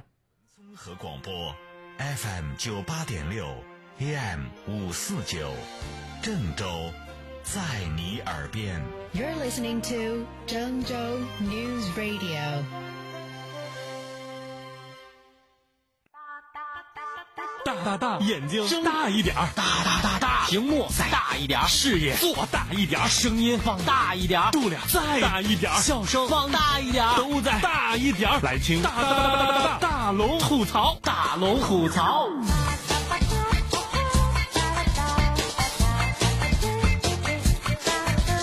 想快乐找大龙，这里是郑州新闻综合广播，欢迎光临新一期的大龙吐槽。今天开场的段子是由微信公众平台上的左脚右脚提供的，他是这么说的啊：一天我去纹身了，我跟师傅说，我说师傅，给我就纹个精忠报国，我先睡会儿啊，醒了也估计就纹好了哈。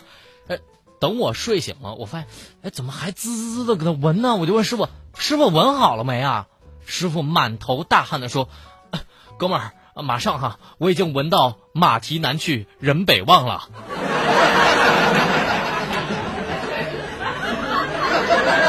哎呦我去！估计你满背都是纹身吧？接下来的时间来大龙讲段子。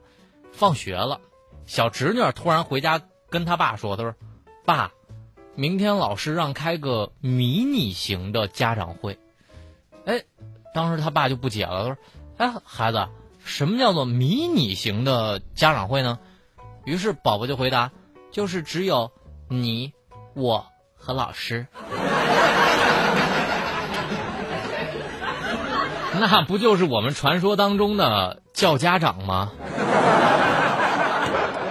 好了，如果你是生活当中的有心人，相信生活当中一定有特别有趣的段子，赶快把你的段子分享给我。微信的公众平台搜索“迷你大龙”四个字的汉语拼音，把你有趣的段子分享给我，一经采用会有一份奖品寄到您家。当然，今天微信公众平台上的左脚右脚发过来您的地址，我会寄一份奖品送给您的。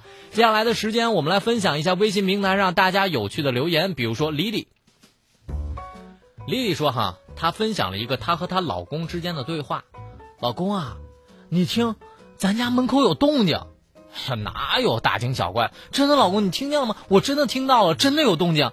你看看咱家是不是进贼了？快去看看。”“好了好了，那那那我去看看吧。”“那个老公，待会儿你回来的时候记得把冰箱里的酸奶给我拿过来。”啊，这个丽丽够机智的哈。接下来的是紫藤花开的留言。他说：“我跟我妈打电话的时候啊，每次我妈都说，你看你平时给我打电话吧，一打电话就管我要钱。你说我是接不接你的电话呢？接了吧，伤钱；不接了吧，伤感情。”你爱上我的人，还是爱上我的钱？我只想问问你心里面最后的答案。接下来是岳翔跟我说的，他说：“大龙啊，春天到了，又到了。不过，我早已看透，这个世界没了谁，是离不开谁的。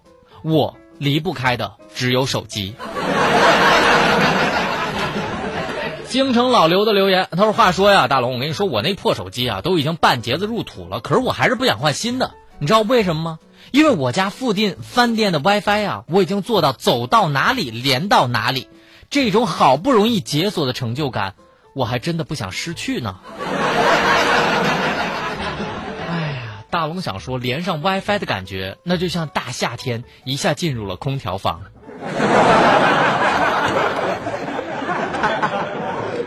来，接下来分享的这个留言来自女子无才，她说：“真诚的奉劝各位女汉子，不要轻易随意任意的和朋友视频。”就是今天五分钟，我才跟朋友视频了五分钟，就被截了三十多个表情。当然，不过女神也有女神的烦恼，比如说最近张明就挺抱怨的，他说：“大龙啊，我觉得女人是这个世界上最难懂的。比如说在买衣服这个问题上，买了一条特别漂亮的裙子，就会想怎么给它搭配一个鞋子；再买一双鞋子的话，又想。”估计这裙子没法穿了。张瑶表示同意，这还不算完。张瑶说了，这鞋子买完了之后还差一个包。嘿，我觉得张瑶说的挺有道理。逛完街之后再来个灌汤包、奶油包、蟹黄小笼包等等等等。接下来的留言来自网络人生，他说：“鸡汤不是这么说的吗？人生不如意的时候，就是上帝给你放了一个长假，在这个时候就应该好好的享受这个假期。当突然有一天假期结束了，时来运转，人生才真正的开始。”接着他又说了：“但事实是这样的，如果给我带薪休假，多长，我都愿意。”最关键的是，周一应该算加班呢，该给谁加班费啊？三倍工资不还价，不给五倍就罢工，九倍是底线。如果你有有趣的留言想跟大龙分享一下，微信的公众平台搜索“迷你大龙”四个字的汉语拼音。今天在节目里分享的网络人生、女子无才，包括京城老刘，还有紫藤花开 Lily，都会有一份奖品寄给您。这里是大龙吐槽分享段子的平台，微信的公众平台搜索“迷你大龙”四个字的汉语拼音。吐槽全球新闻，引爆全天笑点，给各位一个会笑的下班路上，时而深沉，偶尔幽默。他是笑容温和的男子，他是九八六新闻广播大龙。好了，接下来的时间咱们在新闻当中吐槽。今天要说的第一个新闻呢，其实有的时候心里有底，拿什么手机都是一样的，就不怕别人看不起。但是某些人呢？他就是非得要一个 iPhone 手机，结果寄给自己之后，手机没了。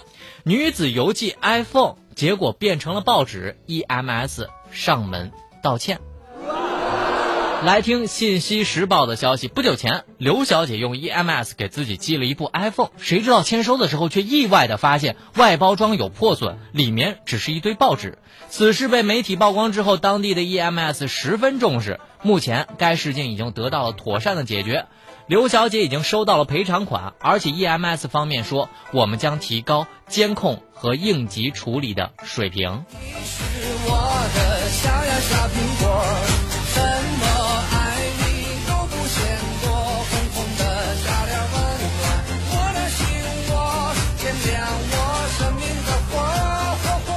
真是太过分了！拿了人家的苹果，好歹你填回去几个。哪怕是那种吃的苹果呀，这么要不然就你就干脆说这个邮件丢了算了，一堆报纸，你显得这 E M M S 这素质也忒差了。不过倒是挺罕见的哈，E M S 的领导居然登门道歉了。原来不管是被抠动大队，还是砸包大队，还是消失大队坑的草友们，只要你不怕事儿大的时候啊，这 E M S。就怕事儿大了。当然，作死的道路总是那么长，没有尽头。妻子涉毒入入狱，这个瘾君子发展情妇，继续贩毒。来听《现代快报》的消息。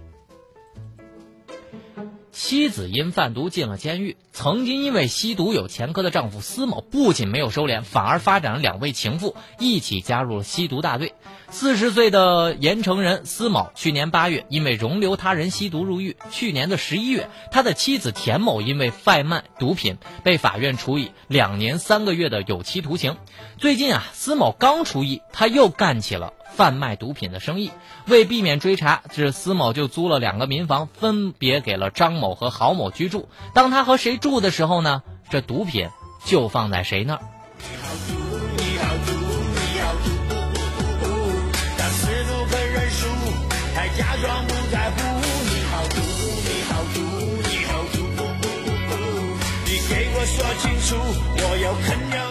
人才啊，对自己认定的事情如此之执着，却把这执着的事儿啊放在了吸毒上。估计马云都要哭晕在王健林怀里了。其实大龙一直觉得情妇绝对是一个。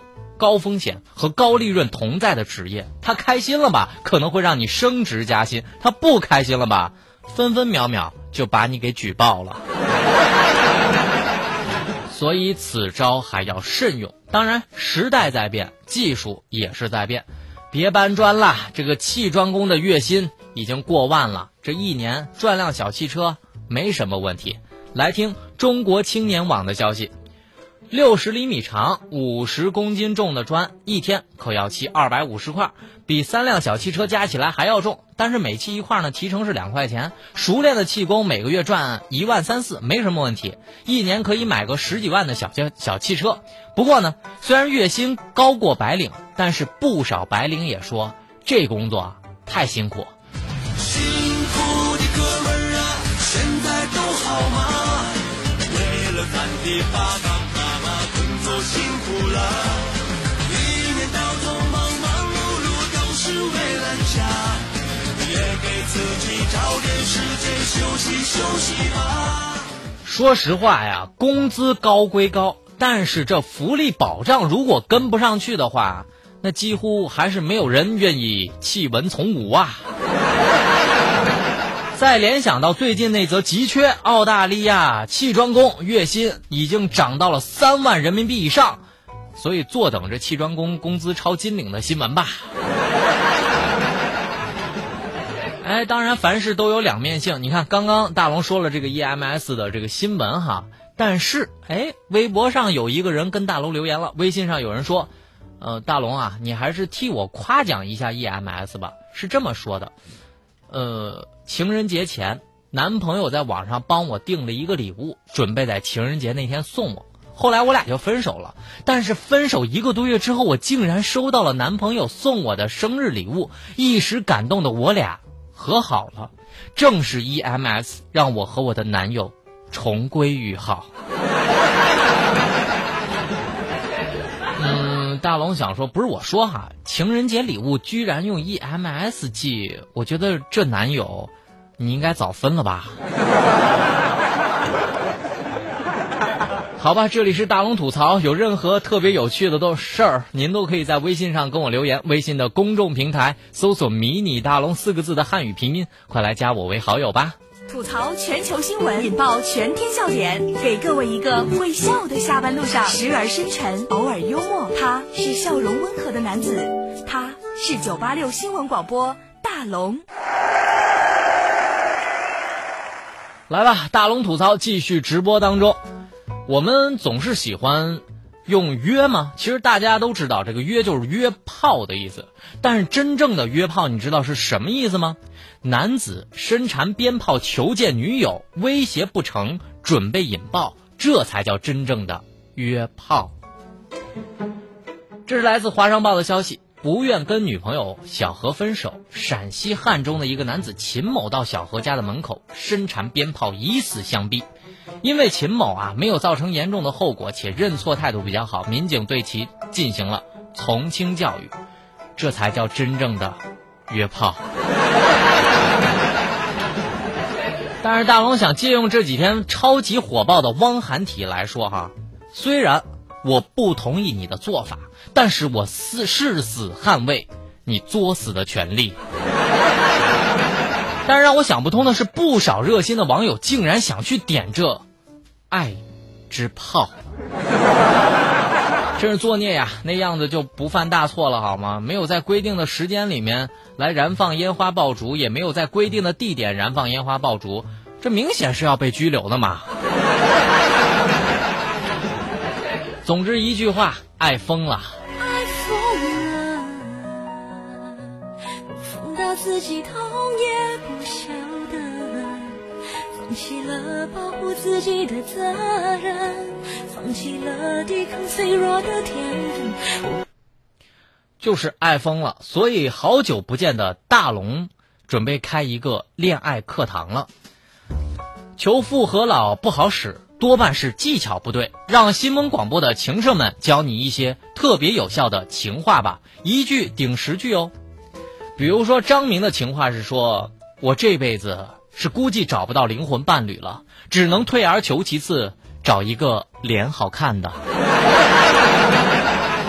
张瑶说：“你最美。”她化了妆也没有你化成骨灰那么美。刘露说：“别说认命了，我连命根子都是你的。”所以新闻广播的各位大咖们，他们的情话还真的是言自有中呢。好吧，再来说一个特别奇葩的事儿。接下来的这个事儿也让大龙觉得逻辑实在太美，不忍直视啊！这位大妈，您的逻辑在哪儿呢？来听北京一个初中学生拍占道车辆被骂，你读书读傻了。来听北京青年报的消息，哎，你是哪个学校？有病吧？前几天，北京一个初中生用手机拍下了非。呃，占用非机动车道的私家车，结果却遭到了私家车上三女一男的集体下车围攻。一名中年女子甚至咄咄逼人，对学生说：“哎，这孩子，你脑子是不是学坏了？你有什么权利啊你？”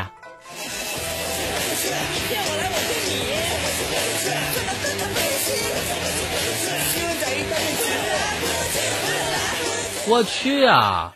开车的是开傻了吧？我们来顺一顺哈，已知。一个脑子学坏了的孩子都知道，占用非机动车道是不对的。求占道私家车上围攻者们的脑子烧坏的程度。当然，其实生活当中大家估计没少遭遇这种仗着自己傲慢无知，扯着嗓门耍无赖的事儿。那么问题来了，如果你我就在这件事情的旁边，你是会上去帮上一把呢？还是打个酱油呢？微信的公众平台搜索“迷你大龙”四个字的汉语拼音，大龙等待你的观点。吐槽全球新闻，引爆全天笑点，给各位一个会笑的下班路上，时而深沉，偶尔幽默。他是笑容温和的男子，他是九八六新闻广播大龙。那句话怎么说来着？世界那么大，世界真奇妙。南非的新生婴儿的额头上惊现了十二稀有胎记，结果震惊了医生。据英国《镜报》的消息，南非约翰内斯堡的新生婴儿韩鲁的额头上惊现了神奇的数字胎记十二。这医生说啊，胎记并不是疾病的象征，但是也不会对身体的任何造成伤害，只是不知道这十二究竟是咋形成的。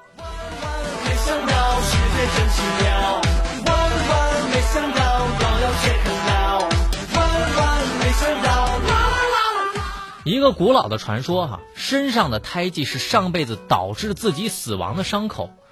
那么这位小朋友的上辈子最后的时刻究竟经历了什么？各位元芳，你怎么看？突然想到自己啊，身上连个胎记都没有，看来我上辈子估计是饿死的。人生何其短，但人生可以宽，且吃且珍惜吧。最近大龙也在总结呀，卫生间真的是一个特别神奇的地方。你看，照镜子能让人的相貌变得迷人。这唱歌会增加环绕立体声，洗澡的时候才思瞬间泉涌，各种补脑，各种剧情，通游戏通关往往都是坐在马桶上最神奇的时刻。所以在节目的最后，请允许我赋诗一首：自古卫生间出赢家，啊，你是灵魂的源泉地，你是人生的参悟港啊。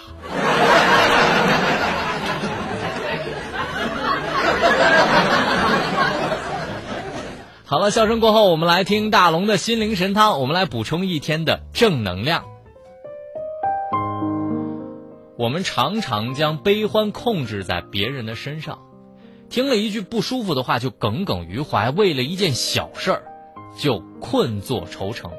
其实做人不应该太计较，更不要起嗔恨心，嗔恨心会造就地狱。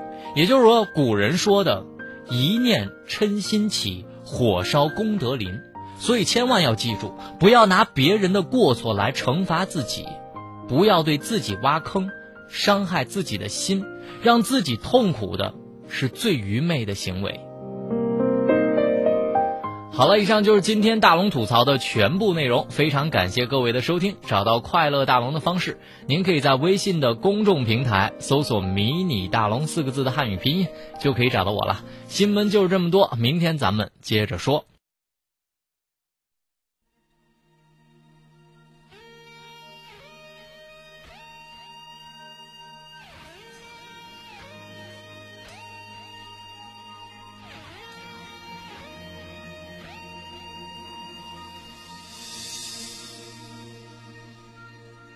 不必烦恼，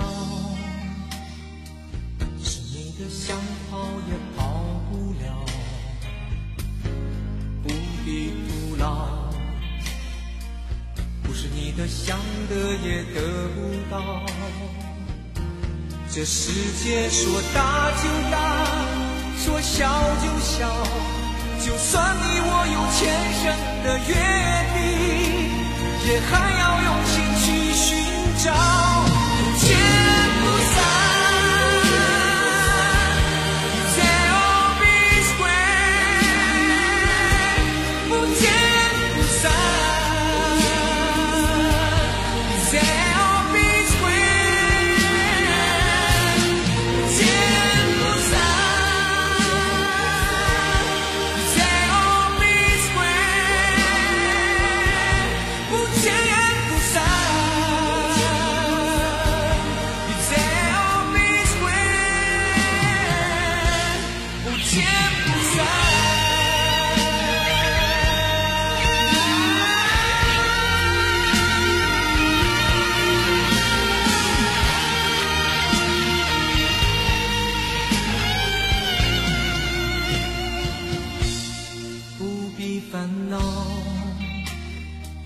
是你的想跑也跑不了。不必徒劳，不是你的想得也得不到。这世界说大就大，说小就小，就算你我有前生的约定，也还要用心去寻找，见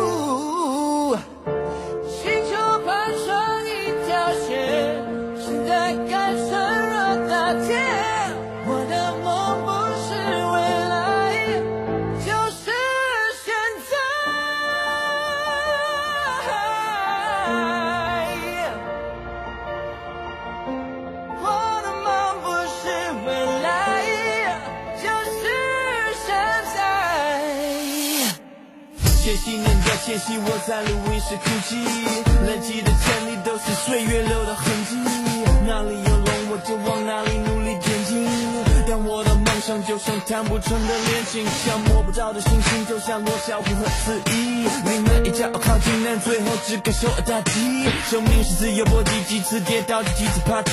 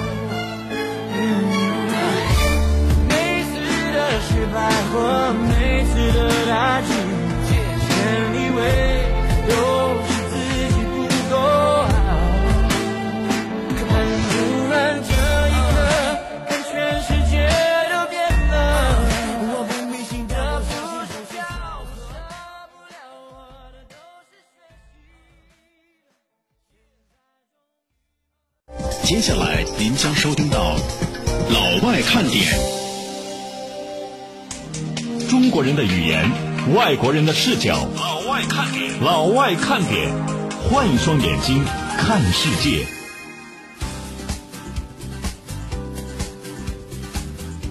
各位好，欢迎来到今天的老外看点，我是亚文。亚文好，我是周少康，少康你好，大家好。二位好，我是老夏。我们今天的开场一定要非常简单，直切主题，因为有人已经说了，你们的开场白让我快晕倒了。好，不要晕倒。接下来来说今天的新闻。新学期伊始呢，兰州市第五十六中教师们刚刚签署了一份师德承诺书，并且对承诺进行宣誓。自兰州各中小学开学以来呢，兰州市中小学、幼儿园的三万余名在职教师陆续签订了师德承诺书。通过签订师德承诺书，促进师德建设，规范从教。师德承诺书共有九条内容，其中承诺不讽刺、歧视学生，不体罚或者变相体罚学生，抵制有偿补课，不在校外私自兼课等等，获得家长点赞。首先，我想问你们俩理解“师德”这个词吗？嗯，应该是理解吧。就你作为老师，必须要具备一些道德素质，还有一些技能。老向对这个词怎么理解？我觉得叫什么德的时候，都是那个推卸责任。嗯，德，比如职业道德、师德。哎，职业道德为什么是推卸责任？就是说，一般情况有这个道德的人不会说这个，然后要求别人的时候呢，基本上都是把自己当圣人了，然后要求别人也是圣人。在签合同的时候也是，就是双方要求对方是有道德的人，但其实这个就是我们都写好了，写在这儿了，摆在这儿了，他就不管了。其实执行的时候，经常把合同当草纸。啊、我明白你的意思是说，其实大家都在要求对方的时候是站在一个道德的高度上，嗯，但是真正去执行起来的时候，如果你自己站到这个位置上，你可能是没有大家都不是人了就。好吧。是，像听那个说的是有道理。我觉得这个东西是把这个什么师德要求你写在那个合同里面、协议里面。人家首先觉得，哎，我本来是好好的，我是有道德的人。我觉得我当老师是吧？你让我签这个东西，你有点鄙视我，我感觉你有点不认可我。那这样的话，我有产生这种心理，好吧，我签吧。既然你要我们的去连这个道德这个东西，我们都要用协议来锁定。那行，那些九条以外的我都不做。这个叫抬杠。哎，也可以啊，有可能会产生这种心理。我不否认有这种现象出现。再说那个第二个就是向天说的东西，就是没必要写一下。你比如说那个做生意的人是吧？你要讲究诚信是吧？那你我没见过一个那个什么什么商务合同里面就写双方必须要诚信，而且出现这种词的背后就是一种道德的沦丧在。就是因为没有了，所以才会要求。对，所以就是说，我觉得这在任何国家都有，就是比如有个标语，嗯，它就是没有什么就喊什么。有偿补课是因为存在才提出来，它就是把很明显的现象指出来而已。哎，其实老向说的这个道理我挺同意的，但是我看到这个的时候，我一直在想什么，你知道吗？嗯，道德如何用条文去约束？就像，就如果说法律规定说你不许出轨，那你可以从实际行动上去约束他，但是你怎么从心里去约束他呢？是啊，比如他学校的管理层或者是教委，还有父母亲，他都把责任推到老师身上了，那等于老师可能本来是有这个师德的，但其实呢，他只是想把自己的责任推给老师头上而已。所以说，父母不想管了，校长、教委，跟医生也一样，就是医生出了事故，在这边可能会是医院整个的会承担责任。然后前两天不是有个 SARS 细胞的事儿吗？就是有一个研究员造假了，结果他的头都要辞职了。我在中国就没见过这现象。那你说谁犯事儿了？是他的责任。其实你觉得这是一种推卸责任的做法？对，就是说，一旦你把这概念提出来，或者是落在纸上了，肯定有这个嫌疑。那谁都不想负责任，那好吧，那我们签一个这个东西，责任都是老师的，管理责任不问，就校长要管理老师，那么这个责任他就推卸到老师个人身上去了。我就想问你们有没有觉得，在中国对于教师的这个职业的特殊要求会比在你们国家多呢？这样跟你说，我个人经验，当那个有老师找我说那个少涵，你要不要当那个老师？你要不要认这个课？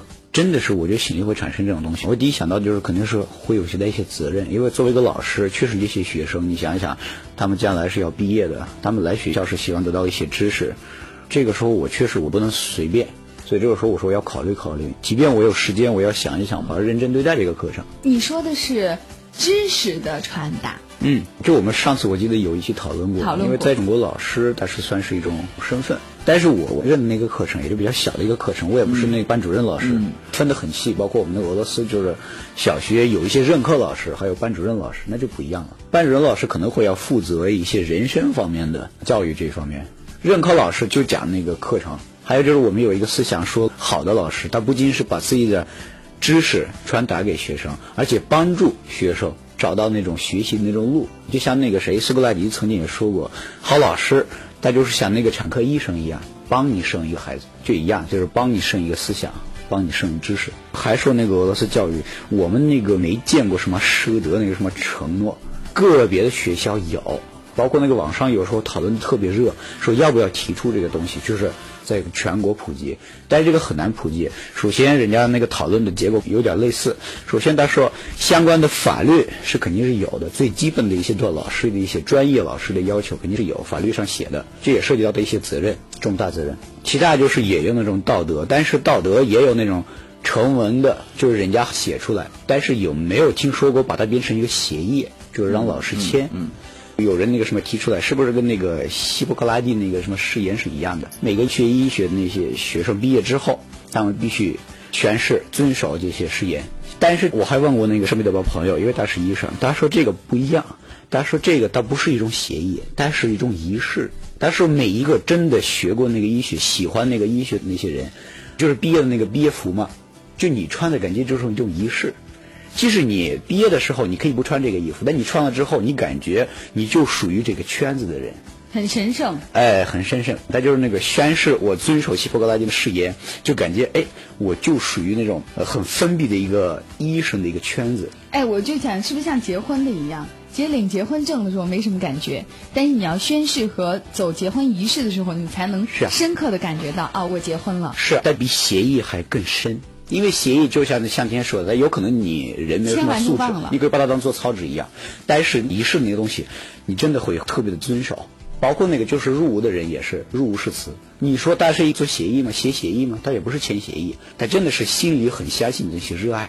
他说意思是感觉有人赐予我这个机会，真的是要好好遵守。哎呀，少康，你突然把我带到了一种感觉很理想的境界。就是我可以这样总结你的话吗？如果你不同意，你可以反对啊。其实就是。我们在心中给自己一个认可，给别人一个交代，这种东西是对自己的良心负责。嗯，是自己给自己说的话是要过心的。如果把道德写到纸上就不过心了，只过手和笔。嗯，你完全没有入脑走心，那么这个东西它其实起不到太多的对道德的限制作用。说白了，我觉得那个师德你可以有，但是你不要以手续形式出现，但应该是仪式。就是进入教师队伍的时候，大家可以一起宣誓。哎，仪式感不是手续感，对我现在还记得我上小学、初中的时候，每个周一升国旗的时候嗯的那种仪式感，你会马上觉得特别激动。而且他刚才提了一个他自己造的词叫手续感，跟这个仪式感的区别。嗯手续和协议感特别像那种你胁迫我，或者大家为了一些条件而兑换的东西，为了交易而存在的。是，而且这个东西吧，我觉得跟民族的性格有关系。像我们这种自虐的民族，你们根本就不写这东西。我特别想知道你们怎么自虐。所以说以虐为纲嘛，你们中国的管理方式什么都是比较粗放的，不像日本那么细，然后细到那个跟折磨自己似的。比如在医院的话啊，他会去考虑怎样才能真正帮到他的动作呀，或者康复的时候，或者说怎么去纠自己的错误。有一种教材是那个防止自己发冷汗。防止自己发冷汗，就是说发现挑错什么药了，不是出冷汗吗？差点给患者输一个错误的药液，那么会出冷汗，那就防止这个你要做到那个程序，然后最后把正确的药液输到正确的患者身上。那么这种东西都是我看着很虐的，是挺虐的。但是我特别佩服您说的，他们的自虐感当中的一点，就是把很多事情细化到毛发。嗯，我们的字用在很多地方，产品的开发和制造。那么出来的产品为什么？比如好多人带马桶盖回来，对吧？好多人买那个电饭锅回来，为什么要把电饭锅和马桶盖放在一起说？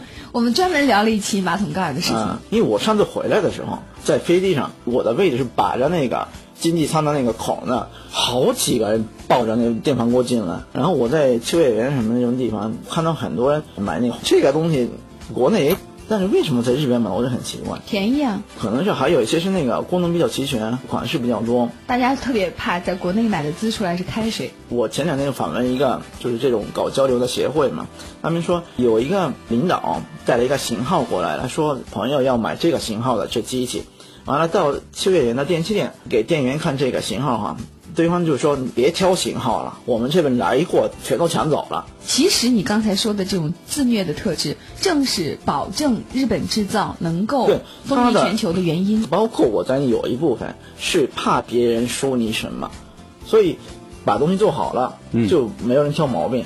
万一出了毛病，他也会有一些维修的团队在那儿等着，就是怕那些客户了什么买东西的人说你这个东西怎么样怎么样，所以很在意网上的评论，或者很在意媒体上的评论。那么这个东西，如果说回到这个话题上的话呢，为什么要签这个东西？是我认为管理层不够虐，他把责任放到就底下的教师身上了，他就不管了，那这管理责任不问了。老师呢也签了这个，就是等于他承认这个教育的市场化，这个产品我必须做得好。作为教师不出轨，你比如就是有偿补课，我以前的学校有的是。我都在中国，我在日本没见过他可能会在外边兼职，但也没有教自己的学生给他补课什么。当然这是偶尔有，但这个老师们都很虐了，基本都是在虐的领域，出了错他肯定会有好多家长批评你。那么这个时候他只能是自律嘛。那么学校也是自律，学校上头他们领导也会很关注这件事情，不是说签什么东西，为什么落在纸上我就不明白了。除了雇佣的时候笔试、面试过了进来之后。教师的证书就保证他的这个够能力了吗？老向说这个我有感触，就是因为中国最早的这些老师，很多老师是住家的、嗯、私塾，对吧？嗯、私塾老师钱并不多，嗯，那时候的老师并没有推向市场，它不是一款产品，嗯，它更多的是一种精神的象征，嗯。但现在呢，我们对老师的要求是，你既要是产品，嗯，还要是模范。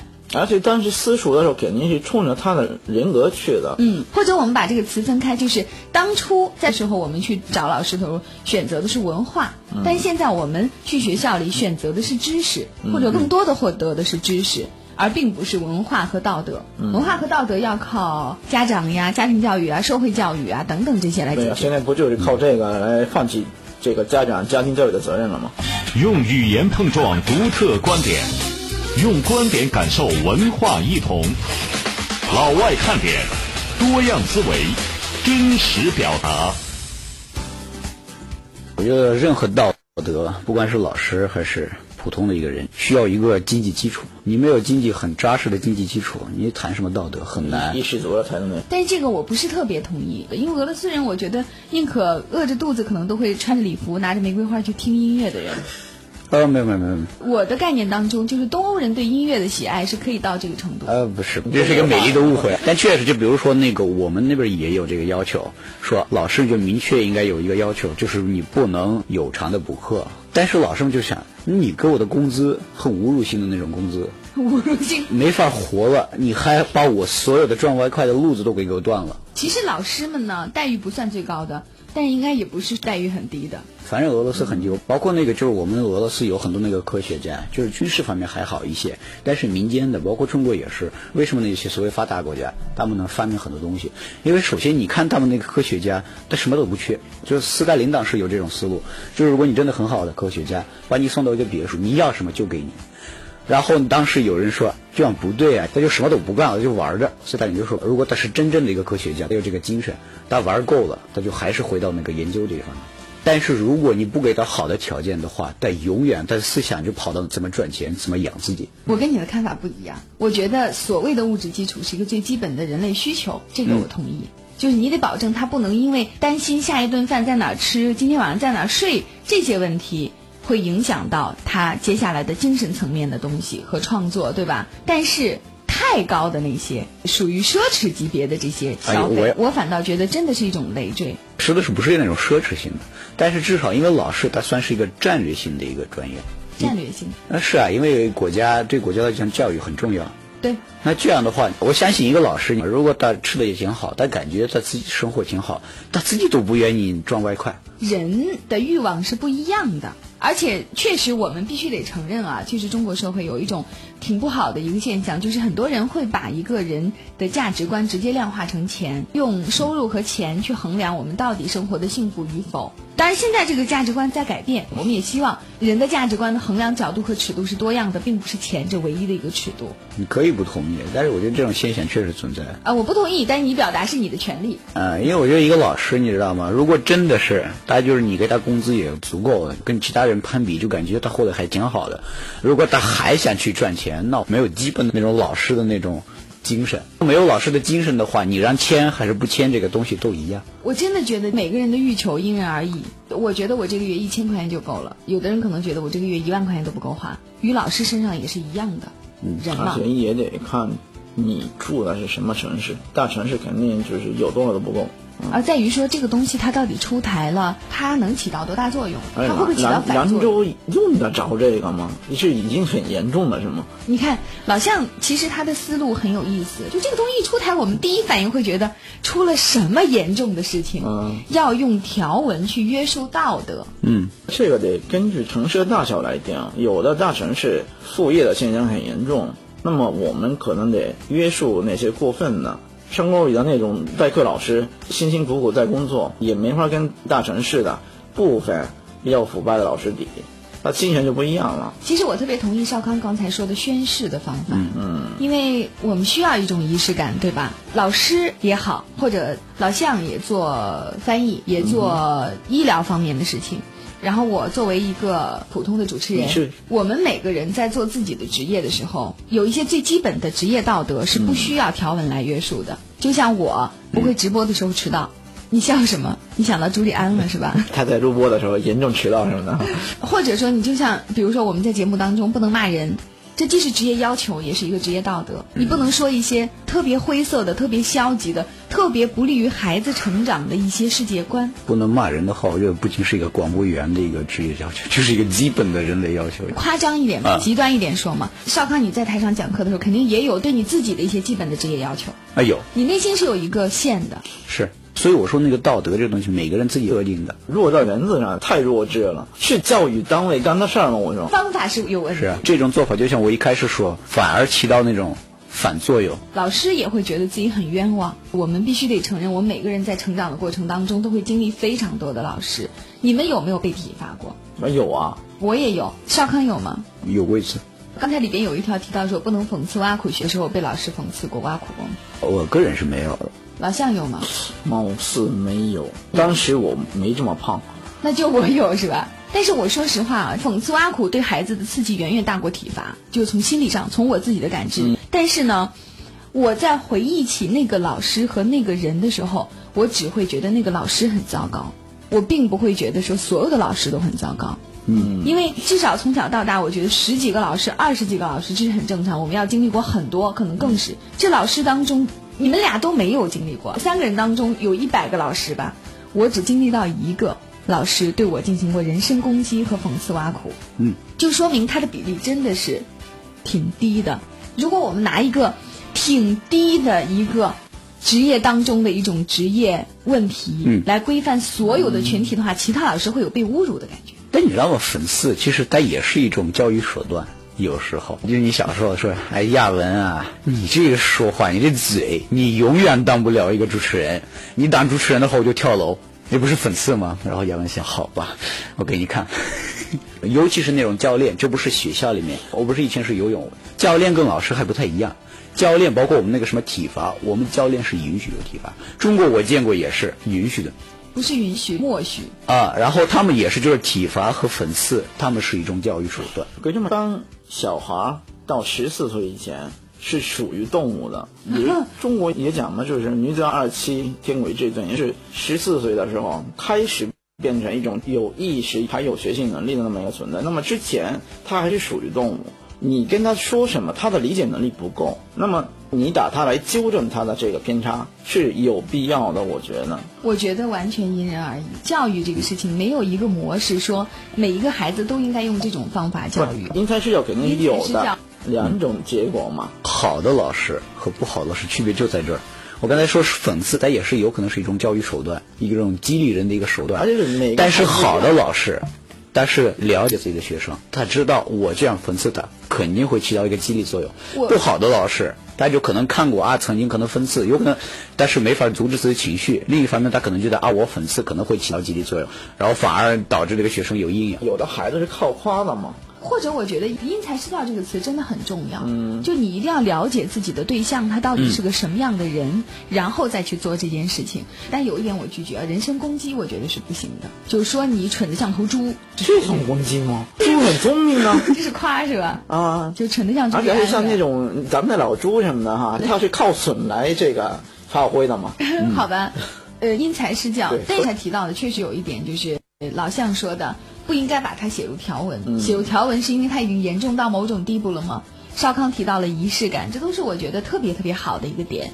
而我认为所有的这些要求，单纯从情感上说，如果我是老师，我最难接受的是你能用这么低的标准来要求我。所以，所以对他们来讲啊是是一种侮辱。对是说的俗一点，脱裤子放屁嘛，这不是？好吧，老向只要一说话糙理不糙，或者说的俗一点，下面就要出现爆剧了。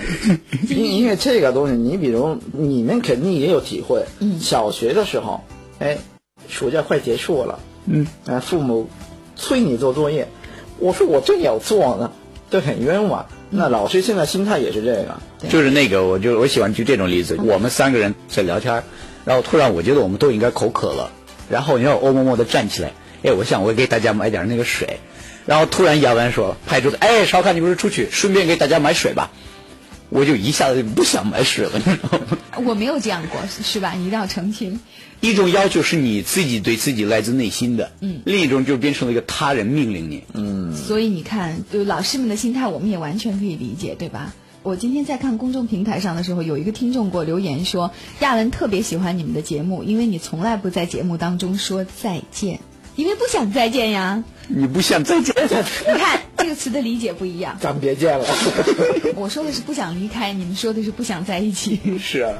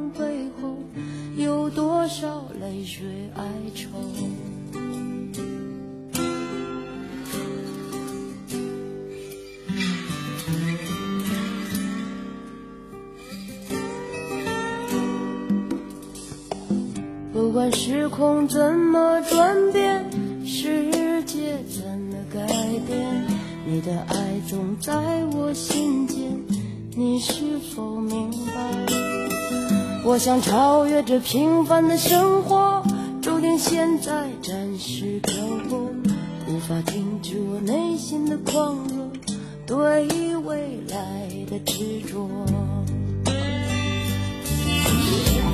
拥抱着你。